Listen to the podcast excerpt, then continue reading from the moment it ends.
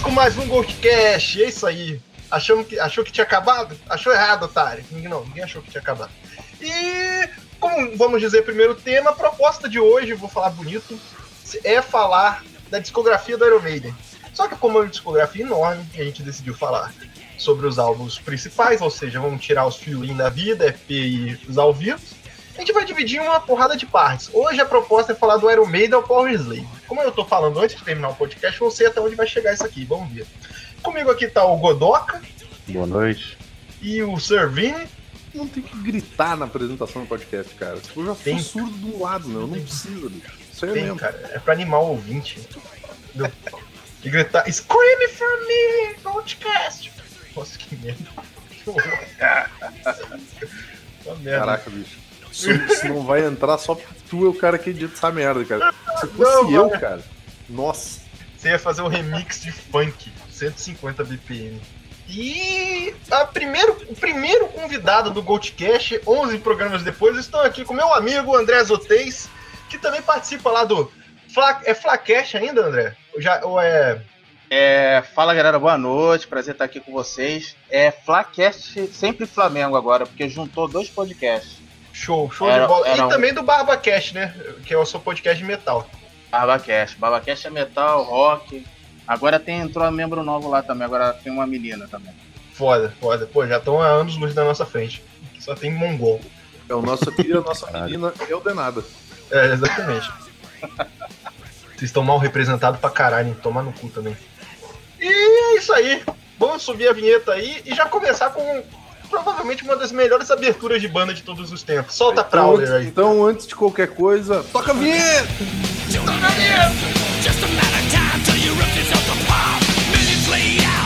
Opa, gente, aqui é seu editor aqui, o Denada. É só pra fazer um aviso aí que eu esqueci. Então, a gente grava no Discord, né? Porque a dinâmica dele, a logística dele é mil vezes melhor que essa merda de Skype. Porém, o Discord tem sacaneado a gente, já tem uns dois programas aí que vocês têm reparado. Então, quando a pessoa começa a falar muito, ele começa a deixar a voz grave, meio demoniada. O que fica legal pro programa, né? Aí, eu só queria avisar isso, pedir desculpa, mas eu ainda não terminei de editar, então não sei se o quanto tá isso no programa inteiro, mas normalmente não atrapalha muito, até dá um efeito legal. Vamos ver. E só lembrar aí, cur- curtir a, a página no Facebook, se puder assinar, assinar nosso feed, quem é dos iTunes aí é, é avaliar. E, e a gente tá em todo lugar, eu acho que tá inclusive no Spotify, tem que conferir, mas tenho quase certeza. Um beijo.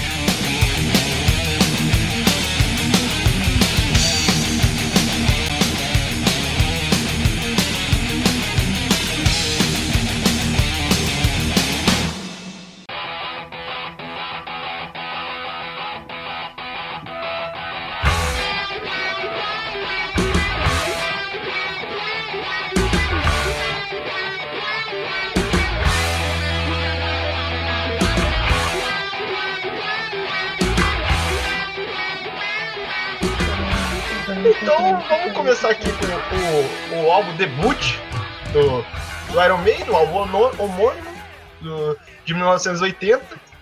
É importante passar aqui rapidinho que eles tiveram um lançamento importante antes disso, que foi o. House Tapes. Isso, isso, exatamente. Exatamente, que já vem com três músicas aí que vão estar nesse álbum, que é o Iron Maiden, a Prowler e a outra eu esqueci, cara. Qual é a outra? Tem Burning Ambition, né? Não, não tem não. Não isso é Burning. Ambition. eu, eu acho que é Running Free, eu esqueci mesmo agora no momento. A Burning, Ambi é, Burning Ambition não tá no álbum, mas ela tá no, no Sound of Sound of Tapes. Sim. E vamos lá, gente. O- antes de mais nada, junto com disso, eu quero que vocês me falem aí como é que vocês conheceram Iron Maiden, qual é a relação de vocês com a banda, essas coisas. Cara, eu acho que. Posso, começar? Posso, posso, posso Claro, começar? cara. Vai lá, vai lá. Acho que todo mundo da minha idade conheceu com o Bash of the Beast, né? Caralho, é verdade. Aí primeiro tem que saber qual é a tua idade, porque eu. eu, Eu tenho 29. Não, então, eu já. Eu não fui com Best of the Beast, não. Cara, eu CD que mais pipocava em camelô era o Bash of the Beast, né? Sim, sim. Que é uma puta coletânea, né? Porra, é uma puta Sim, a coletânea muito boa. É verdade, verdade, verdade. É uma E- coletânea com uma inédita, né? Como Sim, inédita, e- e a Cinética- ainda. E a Cinética é boa pra caralho, cara. Tem- eu já- a gente já Cara, falou em outro programa, mas é boa Ela, pra caralho. é, não, ela é boa, cara. Ela é uma, ela é uma música maneira. Só que, né, tipo, fica por isso mesmo. É, eu acho ela é meio cadenciada, né? O pessoal não gosta muito disso, mas a, a Virus é muito boa. A gente comentou em algum programa, cara, porque tem linkado o videoclipe dela em algum lugar. tem um programa de vocês sim, vocês botaram. Mas rolou o Cara, e- som dela, pô. É, Isso. eu acho que tu já falou em algum. Em algum programa que tu curtia É. essa música mesmo. A da É, Virus é, é. maneira. Sim, sim. É, Essa coletânea é muito boa porque ela, ela introduz muito bem. Ela não coloca na ordem. Eu lembro até hoje mais ou menos a ordem. Mas tipo assim, a escolha das músicas é Nós muito não ia falar boa. de coletânea, porra. Nós só ia falar de, de álbum de estúdio, Mas cacete. é só pra introduzir o caralho. Tá vendo que eu falei que vocês. Na apresentação já tá de vai. eu acho muito engraçado.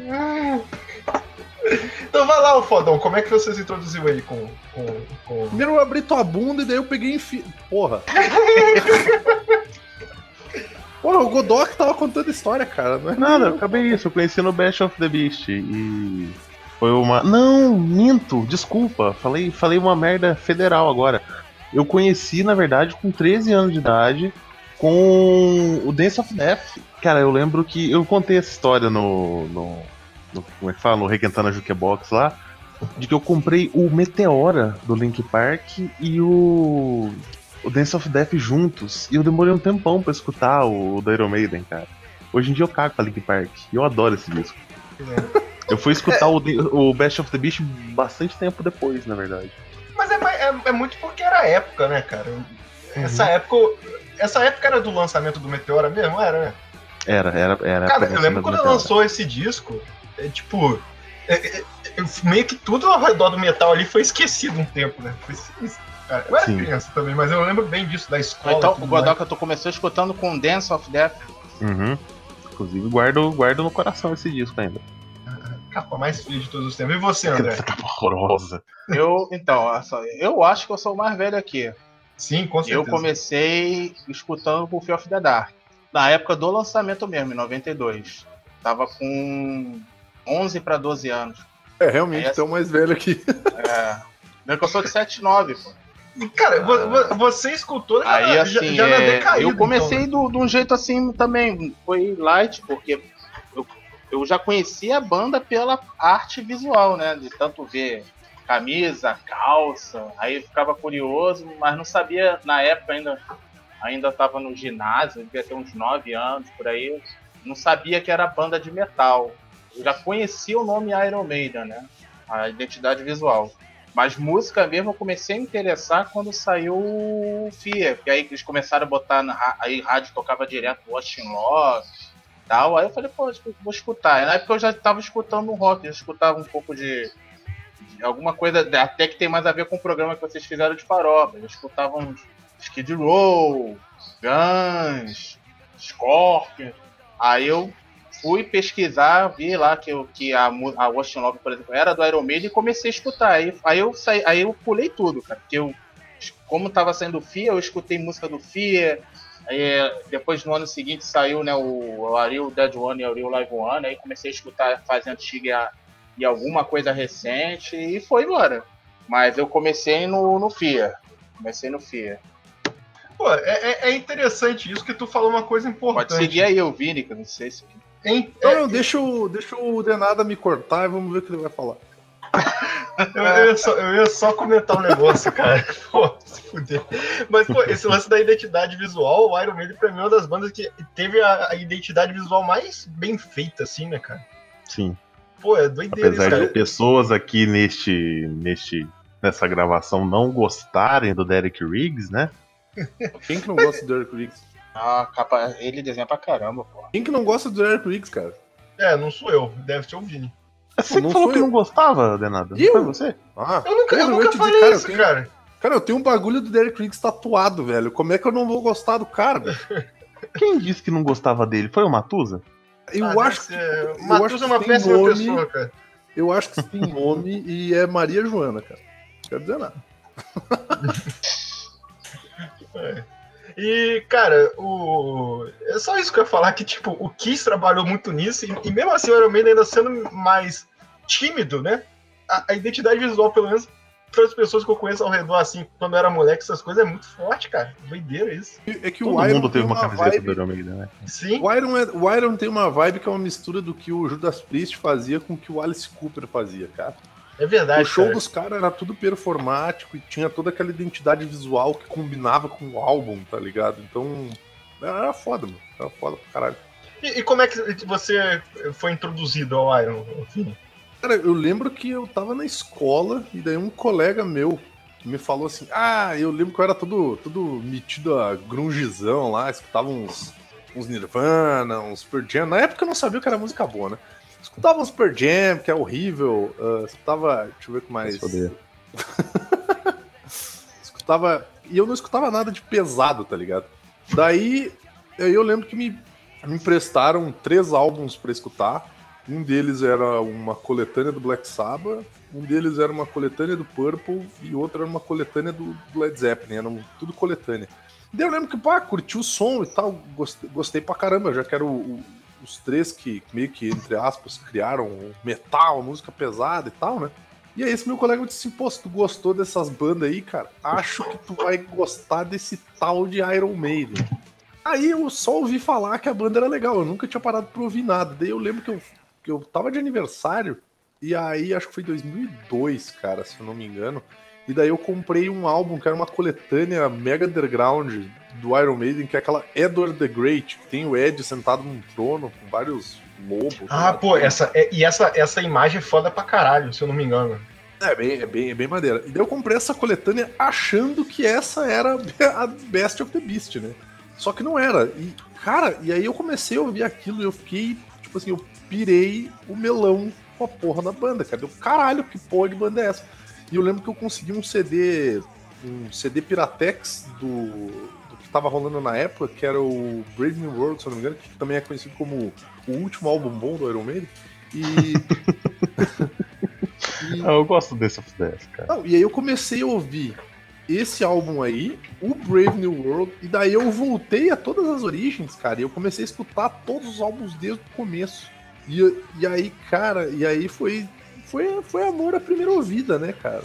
Eu vou te dizer o que é a minha banda favorita de todos os tempos, a Pô. melhor banda do universo, cara. Sei se vocês Pô. podem dizer que não, mano. Eu sei. Aqui, é- acho que é só o João que não, é, que não achou Iron a banda favorita, né, João? Cara, é porque minha banda favorita é Pink Floyd, mas o Iron Maiden faz, é uma parte muito grande. Caralho, mesmo. bicho, e eu achava que o Godoka tinha um gosto ruim, meu. Puta que pariu. Caralho, Vini. Ho- Hoje, hoje o Vini veio pra brigar. Hoje o Vini veio pra brigar. Filha da puta. Caralho, vou entrar. mas, cara, mas- só pra falar, então, o. O. O. A banda Iron Maiden- predileta do. Tua banda predileta é o Def. É, no metal hoje em Ah, dia tá. é, cara. Mas, cara, não tem banda predileta, não tem como. Você fica ouvindo Eu um milhão de coisas o tempo todo. Tô gostando Não, mais é do amigo do Denado do que do Denado. Não, era porque era só pra saber que todo mundo realmente. A banda predileta ca- calhou de que de quatro membros, três tem o Iron como predileto. Sim, sim, sim, sim. A minha banda predileta por muito tempo foi o Kiss. Ai, Eu- cara, eu- como, cara, vocês têm um gosto muito horrível, meu. É, Sério, o, não o Godoka o eu considero que ele é, ele é o fã número um de Kiss pra mim. Na Ué, moral, Kiss ou é Iron Maiden, pô? É Kiss, não é Iron Maiden, não. Ele É tá mentindo Não, não era você. mesmo, não. O único, o único que realmente curte Iron Maiden aqui, que é a banda favorita, sou eu, eu acho. É o Vini, eu acho que é só o Vini mesmo. assim. É. Ah, então são Mas dois. eu gosto Eu- pra caralho, foi a banda que, que, que, porra, me apresentou o metal mesmo. Ah, É a falar, banda o que me Iron fez- Maiden é minha banda favorita, 51%, mas em 49% vem Slayer, não adianta. É. Eu, gente- eu lembro é do meme do, do Denado? jeito de fazer o solo lá. A gente, tem que, a gente tem que andar mais com esse cara, Godoka. Vamos mandar É. o Denado embora? Vamos Mentira, Vini fala dele. mal, mal de Slayer aí. Vini fala mal, Que mal do Slayer, cara? Fala Vai mal de Slayer. Já ouvi, já ouvi. Cara, quem é que gosta do Kerry King, cara? Eu tô falando mal do Kerry King, eu tô falando mal do Slayer. Slayer é foda pra caralho. É difícil mesmo. Mas aqui, só falando, não sei se vocês repararam, essa diferença de idade. O André começou na fase de meio que de decadência do Iron Maiden, né? Que era no fio, mais ou menos. É verdade. E a gente começou no grande retorno, né? Basicamente, assim. Porque eu peguei Não, também é. o Best of the Eu- Beast e foi a eu- época que tava estourando o Brave New World, tá ligado? Cara, o Brave New World foi, o- foi a, a- a grande volta, mas o né? Best of the Beast é de 96, se não me falha a memória. É verdade. mas, mas, é- mas é depois do divulga... mas é divulgação aqui no Brasil, André. Eu peguei É, o Best of the é. Beast só no início dos 2000, cara. Porque eu lembro que eu ganhei um caderno do Iron Maiden, eu não sabia o que que era. Não, mas Não, eu, já eu tenho- Com a capa do Fear of the Dark? Não, eu a- comprei com o Best capa- of the Beast logo quando saiu. cara. Ô, velho, eu ganhei o 95. caderno com a capa do The Assassin, aquele símbolo do No Pray for Die, que é uma Oh, capa eu foda. Tinha, eu Quando eu tinha já eu tinha camiseta o- do The Assassin, cara. Pô, é uma, é uma imagem foda pra caralho, cara. Ele Eu de a- né? Não é Ray-Ban? É, é mesmo assim. Eu tive a capa com a capa do Live After Death. Pô, O. Nopreia foi o primeiro CD que eu comprei. CD em geral, geral. Nopreia Porra, foi o primeiro. que merda, hein, André? Ó, e o Nopreia é de 90, eu, comprei, eu comprei CD em 95, cara. Foi 95, o primeiro CD. Mas, Cara, a- mas o aí. Dying, ele é, ele é, é bom. Isso a gente vai deixar pro episódio que a gente vai falar desse. É, a gente já- a gente já falou fala. dele também. já falou. Mas, cara, o, aí eu fui procurar algum CD pra comprar. Eu encontrei o Best of the Beast, tá ligado? Mas isso já era 2000 e pouco. Pô, eu sou de 94, sou novo pra caralho. E. Vocês aí não pegaram o Ed pirou o cabeção. Pi- Pirou o cabeção. Não, não peguei não. Não? Eu tinha, eu tenho o Red Hunter. Jogava o jogo e tudo. Essa imagem aqui da camiseta, ó. Danado. Essa aqui que é do The Assassin. Não, essa é do No Pray for Não, Dying, cara. É do Nopreia pra Dedar essa. O The Eu Assassin. entendi esse raio dessa capa. E o The Assassin tá em entendeu? qual álbum, porra? Não. Não, The Eu não Assassin entendi é, é esse álbum, tá mas na é, vertical, é a capa do tá single. é isso aqui, ô, ô, ô Vini. Essa visão é de cima, é como se fosse de cima, pô. Cara, mas tá ruim, hein? Aqui. Fala É, nada não, mas esse desenho tá ruim. mas, mas esse não é o Derek Ah. Riggs, se eu não me engano, não, cara. Eu acho que Não, não. não. Mas o Nopreia? é, do No Pray já Uhum. não é o Derek Nopreia Riggs. né? é, é, é, é o Derek, sim, ele saiu É no Derek. FIA. Ele saiu no. Porra. O FIA, É, de- foi- Fear of the Dark não é ele. É, o Fear of the Dark não é ele, né? Não é mais ele. O Nopreia é ele ainda. Sim, sim. Mas vamos lá, então vamos pro primeiro álbum aí. Só pra, só pra avisar. Esse podcast a gente deve, pode dividir em dois blocos, assim, que a gente vai falar do Iron Maiden Killers, que é o primeiro bloco, né? Que são os álbuns com Paul Dayan, ainda meio que fo- início da formação, assim, depois os outros, uma tríade aí dos primeiros discos com Bruce Dixon, que estourou pra caralho, né? Estourou pra caralho. E, cara, eu, eu- a primeira coisa que eu tenho que falar, como comentei quando eu tava na transição aí, que é a música começou tocando por sinal, esse álbum, o Iron Maiden, ele, ele para mim é melhor que o Killer, já vou falando isso. E ele abre com uma faixa que é destruidora pra caralho, que é a Prowler, tá ligado? E ela já tem pra mim todos os elementos que vão configurar o Iron Maiden, assim, Menos pra vocal. vida. Cara, até o vocal, porque, tipo, uma parada que tem é. É, é, que, é que a gente Que tava é tu- comentando em off. Assim, Não, a não. gente. Uma coisa a gente tem que concordar. Assim, não, não vou desmerecer o vocal do, do, do Paul Diano, apesar de eu achar ele uma merda. Mas, assim, Nossa. logo, logo no começo do Iron Maiden, o, o primeiro álbum, ele é, é um álbum muito foda, mas ele é muito experimental também. Tipo, o Iron Maiden naquela época ele não era uma banda nova, porque ele já existia desde 75, né? Tipo, o Iron Maiden oficial que a gente conhece não teve muitos membros, mas antes de ser o Iron Maiden, Iron Maiden mesmo, cara, passou um time de futebol pela porra. Nossa, da gente banda. pra caralho, meu irmão. É, o Iron Maiden é de 31 de dezembro de 75. É, o Steve Harris ele é um cara muito gente boa, então ele demitia muita gente da banda, tá ligado? Sim, né? Então, tem, assim, tem o guitarrista do, do Sound, Soundhouse Tapes lá, cara. Ele, tipo, é um cara que nem tá acreditado porque ele tocou, tipo, dois meses, tá ligado? Uhum. Não é, não é o, o- As pessoas acham que é o Dennis Stratton, mas não é não. O guitarrista é Não, outro não. ainda. O Dennis Stratton só entrou depois. E o primeiro. O, o- o, o, o foda, cara, o foda desse álbum é que assim, a única coisa que realmente me incomoda nesse álbum, e não é porque eu sou putinha do Bruce Dixon, não, é porque o vocal, ele dá aquela impressão muito do punk, tá ligado? Do, do, do, do punk rock da época que tava, tava estourando. Então, ele dá uma, ele dá uma escorregada pro, pro, pro punk. é, assim, então, bem- é, é, muita gente comenta isso, cara, porque o Paul Dayano ele tem muita pegada punk, mas eu, eu só sinto muito isso na música que eu acho a pior do disco, que é a Charlotte the Howard. Que pra mim que é a música Porra, que destoa do disco todo. Ah, eu acho meio chatinho. É, não, cara. mas, mas assim, não, eu concordo. Ele tem uma atitude punk, mas a Uhum. voz do, do Paul Diano, não sei se vocês vão concordar, ela não é a voz do Bruce Dixon, obvi- obviamente, mas ele tem, cara, se o, se o, se o Diano quisesse cantar uma parada meio é, blues ou soul, ele conseguiria, porque a voz Não, do isso vocal sim. tal. sim, Tanto sim. que eu, curto. Ele não eu é um curto mau Remember cantor. Tomorrow, Não, não, cara. eu que- curto- Que, a música começa mais Remember- devagarinha. Remember Tomorrow, é o que eu ia dizer, cara. Eu curto quando ele canta devagar e ele não dá aquela arrastada na voz, sabe? Que ela Sim, fica sim, mais, sim. ah, mais rasgada.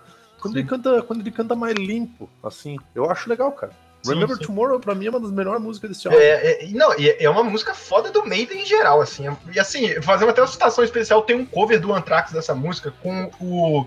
Caralho, o John Bush. John cantando. Bush. É muito bom, é muito bom. bom pra caralho. assim. Não lembro se eu escutei, eu acho que eu não escutei, não. Cara, eu acho que Vou eu não vi procurar depois, também, cara. Cara, não, Esse disco me incomoda muito a mixagem. É, porque é um negócio inicial, né, cara? Mas você ouviu, Parece tipo, a- chapadão, assim, sabe? É, eu, eu é, vou ser, eu vou ser bem honesto com vocês, cara. Eu acho que eu não tenho capacidade técnica pra opinar sobre mixagem de álbum. Não, mas eu tô, É que, eu assim, tô opinando de orelhada, eu não sei nada. Não, escuta tipo do. do ó, o, esse disco é de 80. O Killers é de 81. E você vê que o som tá muito melhor, cara. Melhor, O, melhor. ba- o baixo isso do sim. Killer está mil vezes. Assim, Sim. o- ele, ele tá macio, né? Uhum. É louco. É tipo, sabe a primeira vez que você escutou um CD, Vini? E você pensou, nossa, as fitas cassete eram uma bosta? Sim, é sim, basicamente quando você escuta o disco Iron Maiden que você pulou pro Killers. Você fala, caralho, o que que. Essas guitarras tão muito zoadinhas aqui também, sabe? Sim, sim. E, cara, é- é- esse disco, eu acho que uma parte importante de, de citar, tirando as coisas óbvias, que tem o. o eu, pra mim, tem muita influência do. Eu tô cagando regra, tá? Mas tem muita influência do Lizzy, que é aquela dobrada de guitarra, né? Sim. Então, Então, isso é uma coisa que eu ia com- comentar com vocês, cara. Teve uma época que eu tava tão na minha pira de Iron Maiden que eu não aguentava mais ouvir Iron Maiden. Porém, eu queria escutar aquilo que fez os caras virarem o que eles eram. Eu fui atrás de Anthrax, eu fui atrás de UFO, eu fui atrás de Yes, eu fui atrás de. Anthrax não, né? Não, falei Yes. Falou Anthrax. O Anthrax, só pra avisar. Falou Anthrax. Nossa, Falou Anthrax, desculpa, falou cara. São, são as drogas, meu. Eu queria ter dito Tim Lizzy, UFO e Yes. Uriah São Uriah bandas Heep, que. Hã? Uriah Heep, É, Wishbone É, é, isso, foram bandas que influenciaram o Iron Maiden, assim, tipo, a, a Sim, virar o sim. que ele foi, sabe? Tipo, os caras. Tu, cara, e tu consegue ver, assim, tipo, ah, claro, mais, mais na, na na vibe, acho que do, é, do instrumental, não tanto no vocal, mas tu vê muita pegada do, do Tim Lizzy, do UFO com Sim, um pouco mais sim. de peso. Uhum. Pô, o, o UFO é é uma, é uma, é uma influência que, tipo, a- eles abrem até hoje com o Dr. Doctor, né? Virou tipo uma introdução deles mesmo, né? É, é a música de, é a música de introdução deles pro show, né? Sim, Ou o sim. discurso do Churchill lá, que eles adoram usar também. É. E às vezes vão puta banda próximo- coxinha, hein? Tomar no cu também. hein? Uhum. Que, que eu posso te dizer, cara? Na Índia isso aí ia dar problema. Só digo isso. Mas o. o e- e, cara, e tem, e tem nesse disco, eu acho que é importante falar que é um disco de estreia e tem Phantom of Opera, tá ligado? Nossa, Que, eu tipo, adoro essa música, cara. É muito foda, cara. E ela é um épico que lembra muito o que o Iron Maiden vai se tornar depois pra mim, tá Uhum. ligado? Sabe o que eu pensa- acho muito. E que eu acho que muito- ela emendando com Transilvânia é, é genial. Sim, sim. O que eu acho triste desse álbum é que, tudo bem, ele é o primeiro, mas, cara, eles nunca mais, ao vivo, em show, eles nunca mais tocaram nada desse álbum que não Que isso, fosse cara? Iron Maiden. Nem Não, Rolling cara, Honey Free é direto, pô. Direto É. não, ficou um tempo Não. parado aí no Não, eu amo essa música, cara. Eu amo essa Running música. Free não, cara. Running Free, vai desculpar, não é direto. Não é direto. É, Inclusive, não, mas é, é- acho que eles atualmente só estão tocando Iron Maiden mesmo. Acho que é, infelizmente. É, é. lembro de ver outra coisa, não. Não, Mas o pra Running Free dica pro- merecia, cara. Porque, A dica pro pessoal aqui, tem um Que música você tá cover, pseudo cover de, de, de Running Free, cara, que é muito bom. Eu vou botar aqui o link pra vocês aí, que o nome é Chapt, a banda da galera. E o nome da música é Ele Vem Aí, meu. Fica essa dica. galera que é do Red Greens Eu da tava, eu, antiga, eu né? tava esperando alguma coisa. Ah, É chato, muito cara. bom. É o melhor cover de Running Free que eu já vi na minha vida. Caralho. É muito bom. É muito bom e muito ruim. Mas so- sobre essa questão que você falou, Vini, o André pode até me corrigir, mas, mas tem uma versão do Prowley ao vivo que é do Real Dead One. Não sei se, se é esse, André. Mas, cara, essa música tem uma olha, potência o ao Real Dead One. pra- O Real Dead One é a- as músicas mais antigas. É- é- A mas música mais essa- antiga, mas quem canta é o Bruce, né? É, Sim, não, sim, mas e é essa porque música o tem uma Ariel Live One pega as cara. músicas mais recentes do que o Ariel Dead One. O Ariel Dead One pega as músicas mais antigas. é- é- tem uma potência do caralho essa música ao vivo, cara. É foda pra caralho. Se eu não me engano, Mas a que eu mais gosto é a Phantom of the Opera, do álbum também. Sim, sim. É um épico, né, cara? aquele, aquele disco pirata lá, do, aquele DVD pirata, que era uma gravação da época da turnê do Power Slave?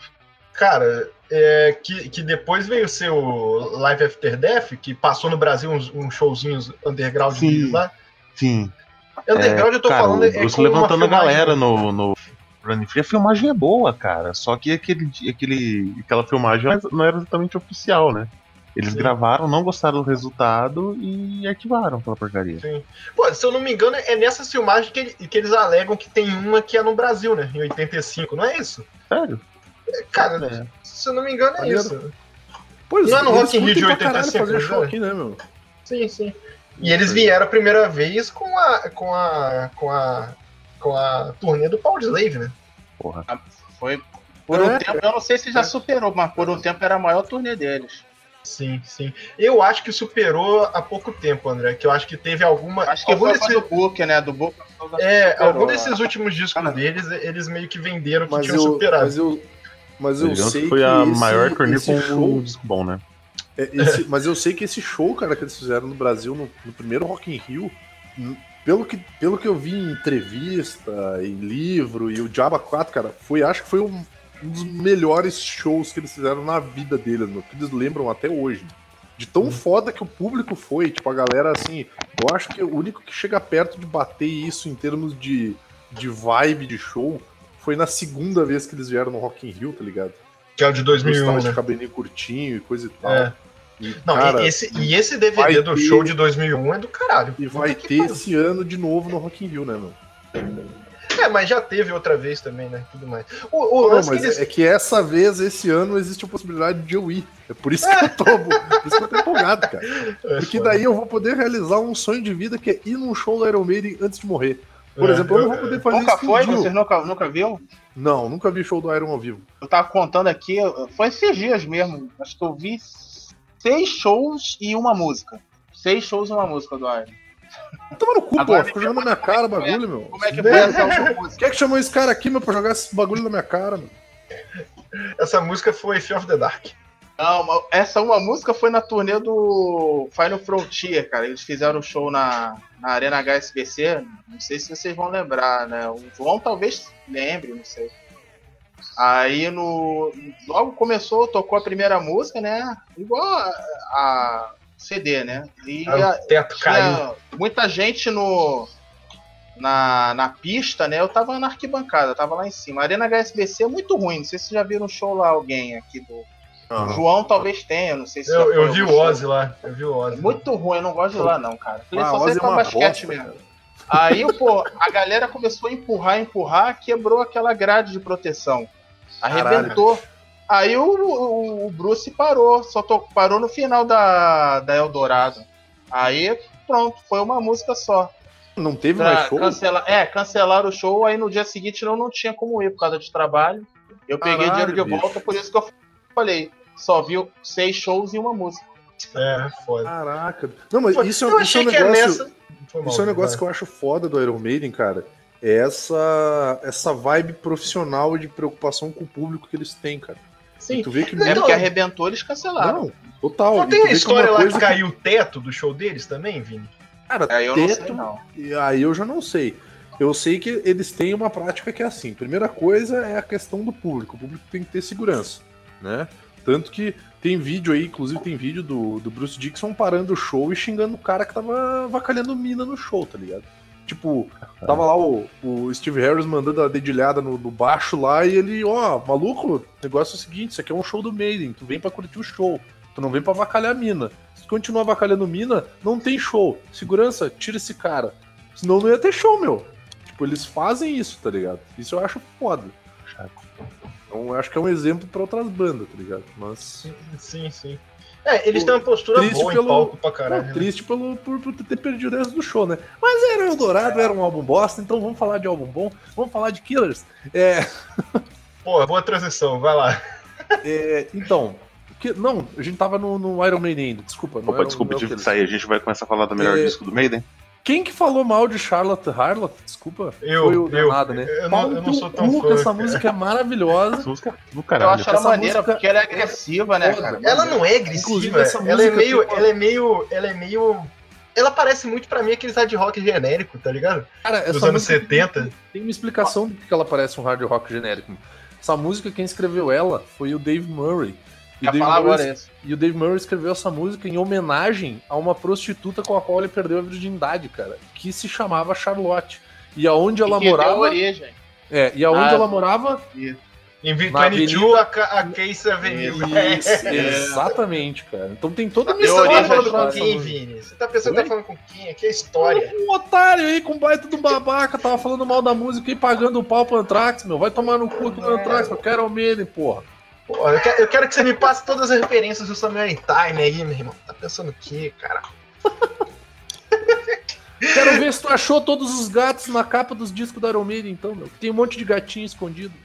Caralho, isso eu não Vamos ver se sabia vocês não. dessa. não sabia, Filha não? E então pega os discos da Iron Maiden e começa a procurar gatinho preto. É, Porque é. agora Não, pau não se e tem o e tem o, o- a assinatura do Derek Higgs, né, que fica escondida Sim, também. sim, sim. Eu, tenho vontade, eu tenho vontade de tatuar a assinatura dele, mas eu. Eu sei lá. tenho, a, eu tenho a assinatura dele tatuada. Sério? Caralho. Eu achei que você tinha tipo o Ed. Caralho. Não, não, eu tenho, eu tenho a assinatura dele tatuada. Por quê? Porque eu não sou otário, né, meu? Vai que um dia os caras viram uns baita de uns fascistas. É, pois é. Não, tô brincando. Eu espero que, to- que a banda acabe depois de um acidente aéreo e aí, tipo, todo mundo morreu É, e eles não é, têm mais é, como ser escroto. É o melhor jeito, cara. É o melhor jeito. Mas que horrível, bicho. Desculpa aí. Assim, o, o João, o João vai, vai entender mais até do que você, mas eu tenho uma, uma única coisa que eu me queixo. Vocês estão falando de tatuagem, que eu me queixo do Iron Maiden. É, um- só tem uma, uma única coisa que eu acho que foi, ficou ruim pro Iron.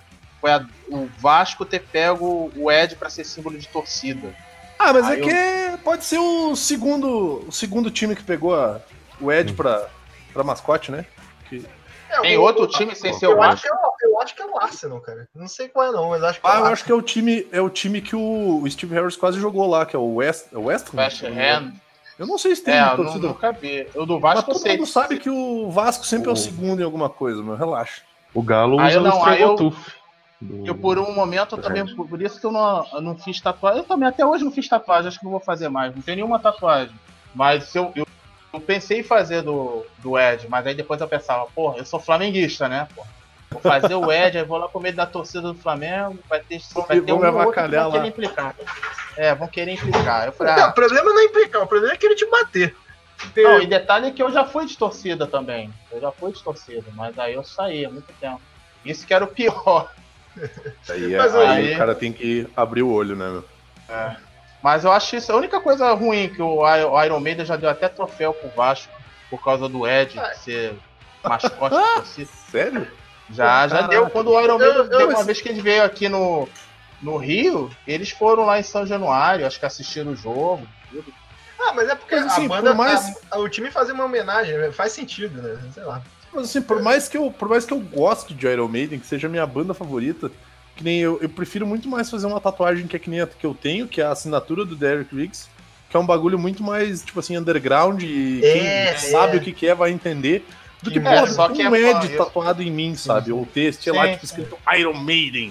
Tipo, porra. hum, Sabe, eu não A sou uma tua ideia de foi boa, boa, foi boa sacada, foi boa sacada. Mas eu tive essa Não, ideia também, essa- só queria lembrar.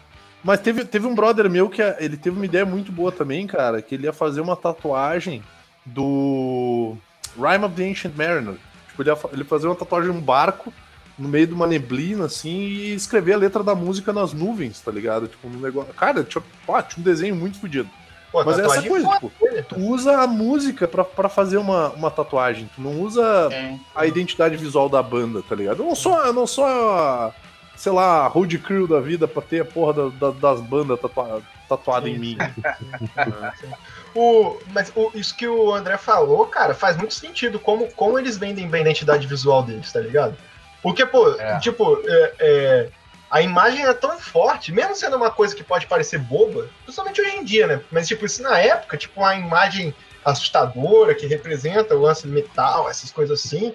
Cara, Uhum. pegou muito bem, né? Eu, eu acho que eles refinaram muito, assim, é, não teatralmente, mas, por exemplo, o Alice Cooper tentou fazer isso antes, depois veio o Kiss e tudo mais, Não, e Alice e Cooper o não AC/DC. tentou, cara. Alice Cooper conseguiu fazer conseguiu, isso. é, é isso, é, eu falei merda, mas é, mas é, aí, tipo, chegou esse DC, tudo, esse DC não, o Kiss, aí, aí veio, veio o Iron e, tipo, pã, eles, o Alice Cooper não é metal, né, aí, tipo, veio o Iron e, tipo, pã, eles, eles Oi? meio que def- o Oi? Alice, O Alice Cooper é, é, é hard rock, porra. Ah, ah, ah, tá. Nossa, nossa, nossa, quase passei mal aqui, ia perder umas amizades. Não, tá tudo bem. Calma, passou, gente, tá tudo bem. Caralho, ele Não, mas é verdade. Cara, tem muito funkeiro, uma galera que não sabe nem o que que é metal, que sabe que tem Iron Maiden por causa Sim. do visual.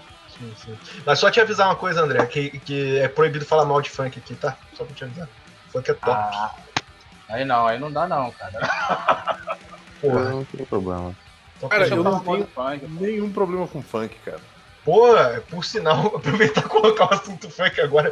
Essa nova leva aí, baile da gaiola, só tá foda demais. Mas, mas vamos lá, vamos pro Killers. Vai, eu sei que o. Denada curte uma galera legal, ele curte uns. uns como é que é o nome do cara? É Naldo, Biel. Curte Não, um- aí, aí, aí o amigo tá, tá forçando a amizade aqui. maluco lá, o ex-namorado da Rihanna lá, que foi Ai, preso em ai, Paris, enqu- enquanto você fala, tá subindo aí Idols of Nash, só pra te avisar.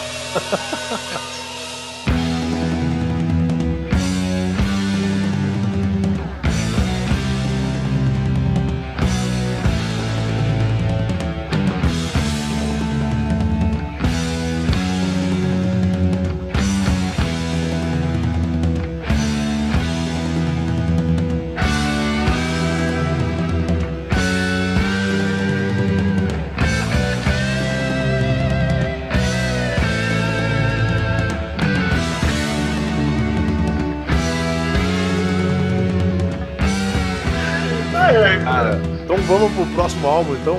Bom, vamos pro disco preferido do Godoka aí, vamos deixar ele falar. Vamos para a aula de baixo. É Peraí, peraí, a gente tá em qual? A gente tá indo pro Number of the Beast ou ainda tá no Killers? Tá no Killers, indo cara. pro Killers. Aula Tá de baixo. Pra mim é o disco aula de baixo, cara. Sim, é o, o Ah, comecinho do. do é, É verdade, bicho. era o comecinho de, de Killers. O Hum, Killers é onde você vê por que que Steve Harris é o Steve Harris. Sim. Mas o Godoka falou bem. Eu acho que. É importante só lembrar, esse disco é de 81, então é só apenas um ano depois, né? Mano, Se bem que o, o- o Iron Maiden, o, o original, tinha muitas coisas gravadas já, né? Mas aí. O. É o Esse primeiro disco. álbum com o Adrian Smith, cara. Sim, sim, sim, Sim. E que dá um peso forte, né, cara? Porque, tipo, Cara, o, o Adrian o- Smith, ele, ele criativamente, ele, ele é bom pra caralho, tá ligado? Cara, então o Adrian, o Adrian o Dave Smith, Moore é melhor, mas. é, o Adrian Smith e Pra o mim, Dave o Andrew Murray, Smith eles, é o melhor guitarrista do Iron. cara, o Adrian Concordo. Smith e o Dave Murray, eles são tipo melhores amigos.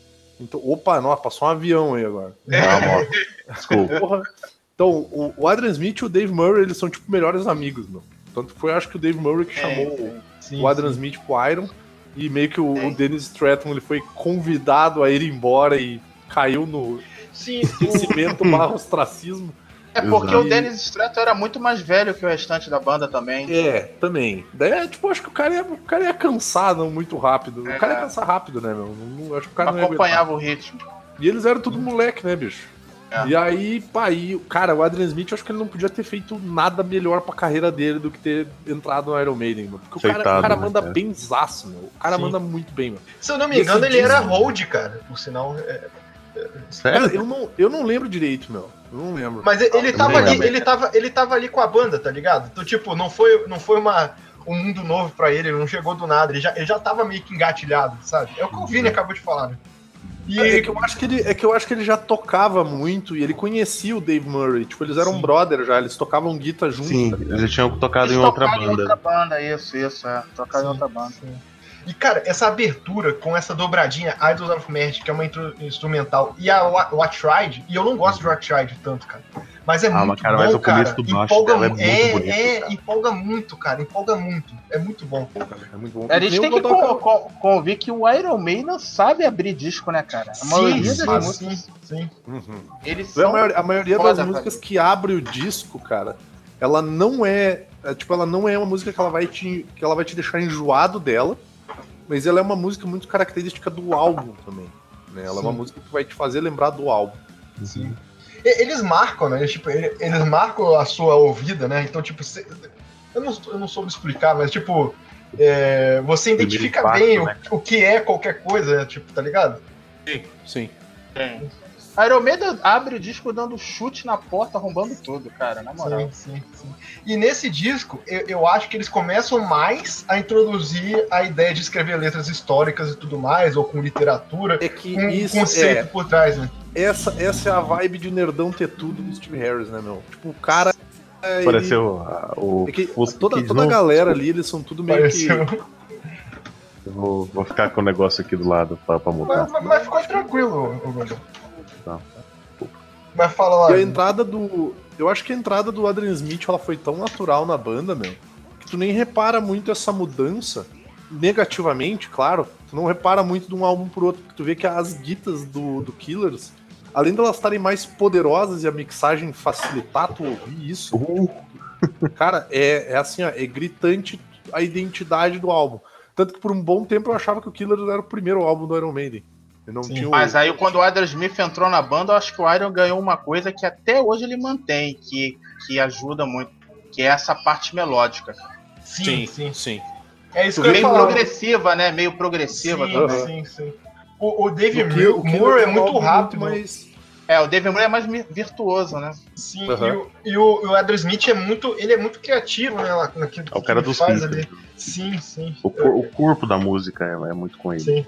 O solo do Adrian Smith é aquele que faz tu viajar, né, cara? Uhum. sim, sim. O, o Ad- o Adrian Smith ele é literalmente a segunda guitarra. A primeira guitarra é o Steve Harris, a segunda guitarra é o Adrian Smith e tem a guitarra solo do, do Murray. Pois é. Primeira guia.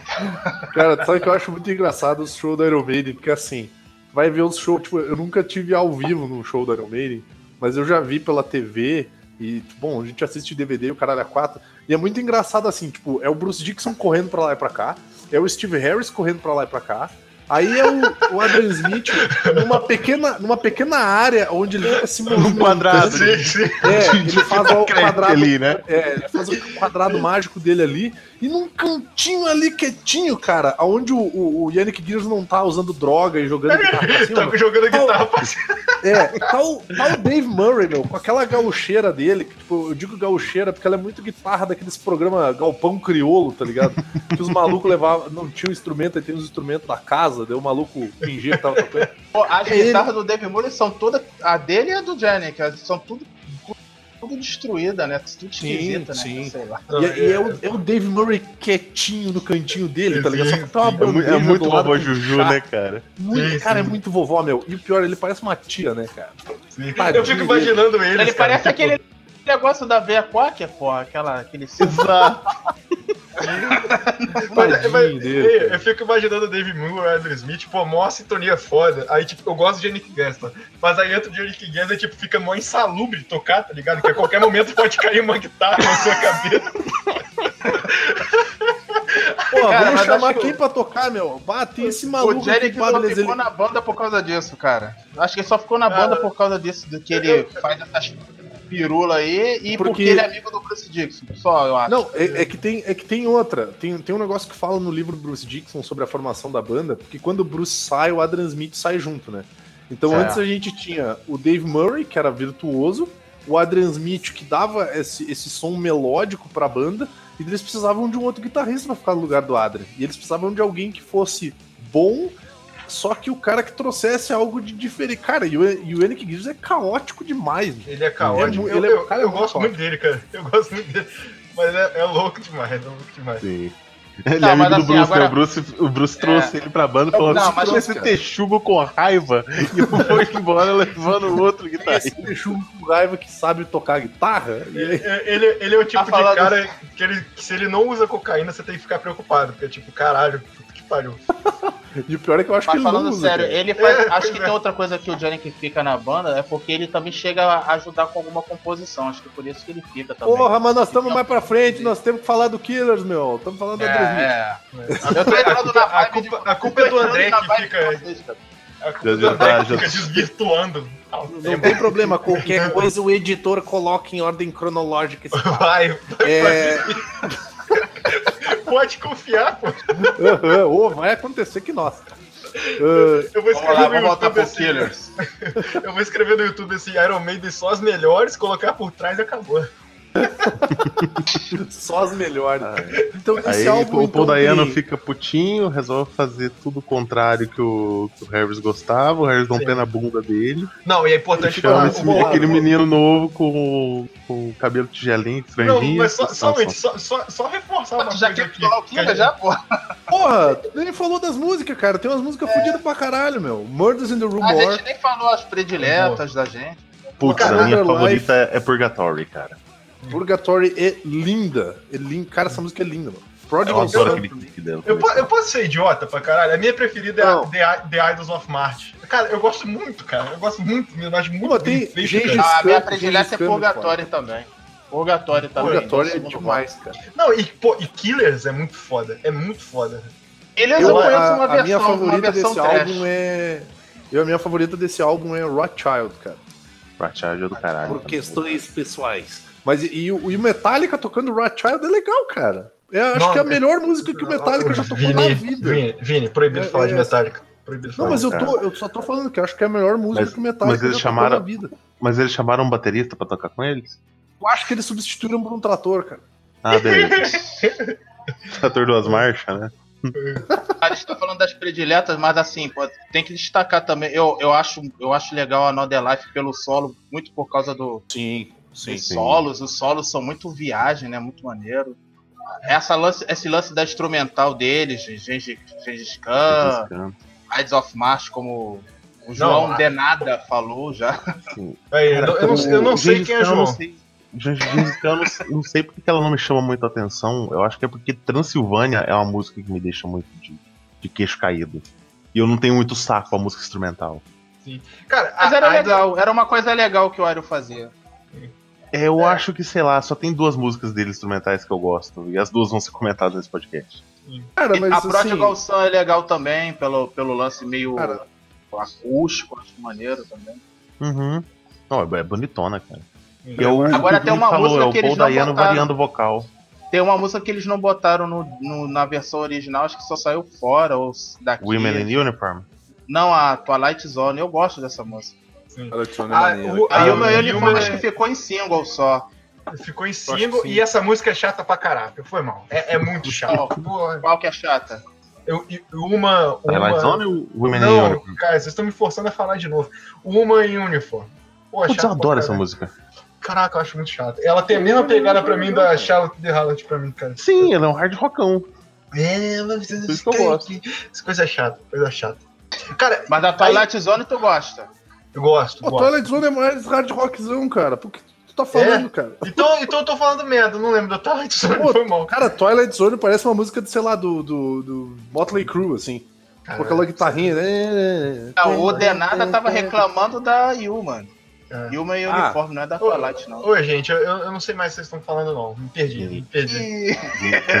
Aí foi falar do Johnny K. Gears, aí como é que comparar alguma coisa com, com essa banda que você falou aí, É, não, foda. cara. Só não. Eu falo- Não, eu só tô falando hard rockzão. Não, mas não, não, não. É muito eu ofensivo sei. se eu comparar Eu qualquer coisa sei. com o Motley Crue, cara. Eu sei que foi ofensivo, cara. Foi porque na hora foi a primeira banda de hard rock que veio na minha cabeça. Eu podia ter dito muita É coisa porque ele melhor. tava ouvindo escondido. É porque ele tava ouvindo escondido. Eu peço desculpas. Peço desculpas aos amigos. Eu não escuto Motley Crue nem, nem escondido, cara. eu Cara, não consigo. só, só seguir cronologicamente aqui, sem sair do The Killers, que é importante falar uma coisa que a gente não deixou claro antes. O Paul Dayano começa a exagerar um cadinho mais na tal das drogas. Iron Maiden é uma banda ultra certinha, né? Profissional. profissionalzinho e tudo mais. Steve Harris é um cara chato. E o Steve Harris, gente, eu não sei se vocês já viram a Deus. entrevista, ele odeia punk. Mas ele Sim, odeia, odeia. odeia, com um ódio assim, absurdo, absurdo. E, e- É, É, só quero deixar bem claro, essa é a segunda vez que o Denado dá a entender que os caras do Iron Maiden são uns reaços de merda. Segunda. Não, mas, mas a- eles são, né? Eles são. Mas a- agora, eu não mas agora sei, não foi cara. nesse sentido, não, cara. O, o, o Bruce é breaks, os caralho é quatro, tudo errado, tudo zoado. Tudo ruim. É triste, cara. Mas eu também não sou inglês também para comentar sobre a situação. Mas o. Mas o. Aí com isso, tipo, a situação fica meio que difícil demais. Eles tiram lá o Paul, Paul Dayano e vem esse menino ainda, essa banda de louros dos anos 90 que tocava pop chamado Bruce Dixon.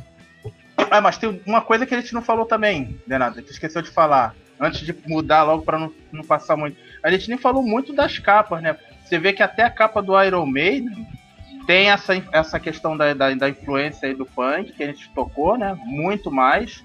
E no Killer já começa a mudar um pouco, né? É, Já. o cabelo do Ed. O Ed, o Ed, o Ed fica o Ed que a gente conhece até hoje no Killers, né? No Killers, né? É, no- no, no Killers Maiden, começa a mudar. É, o Killer já começa a firmar, eu acho, o Ed, né? Vamos dizer sim, assim. sim.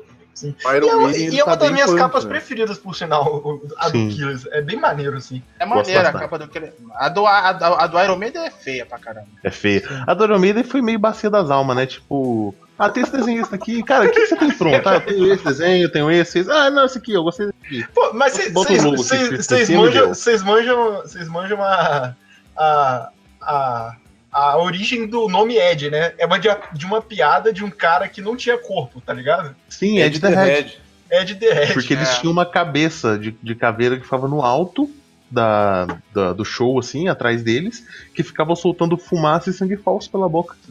Essa É. história é maneira que é muito banda adolescente mesmo, né? Tipo, cara, o que, que a gente pode fazer? Eu lembro que eu tinha uma banda aqui em Vassoura que tinha uma música sobre o Jason.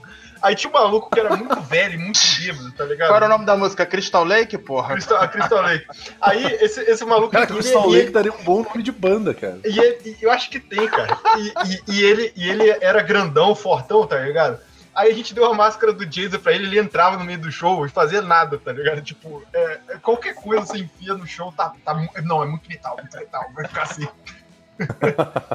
Mas eu acho maneiro esses, esses- esses- essas bandas que tem essa vibe Aí- mais performática. Aí tá nessa ligado? banda saiu o guitarrista, formou o Elm Street, que tinha o Fred, né? Pô, seria foda, cara, um disco só sobre o. Qual o nome lá do Halloween lá? O Michael Myers. Michael Myers. É? Não, eu tô o endereço. Tem que pegar o endereço lá do Halloween depois. Vamos Cara, voltar foda- pro Iron Maiden, cara. Só, só você falou de cara- banda de criança. Deve ser muito genial. A galera chega e, tipo, ou oh, comprei uma máquina de fumaça. Os caras, caralho, a gente é muito É, profissional. caralho, caralho. O pior é tipo, caralho, consegui o gelo primeiro seco Ed- hoje. É. O primeiro Ed era um cara com a máscara zoada, andando aí, ó. Mandei, era, um, era um road. Era, era isso mesmo.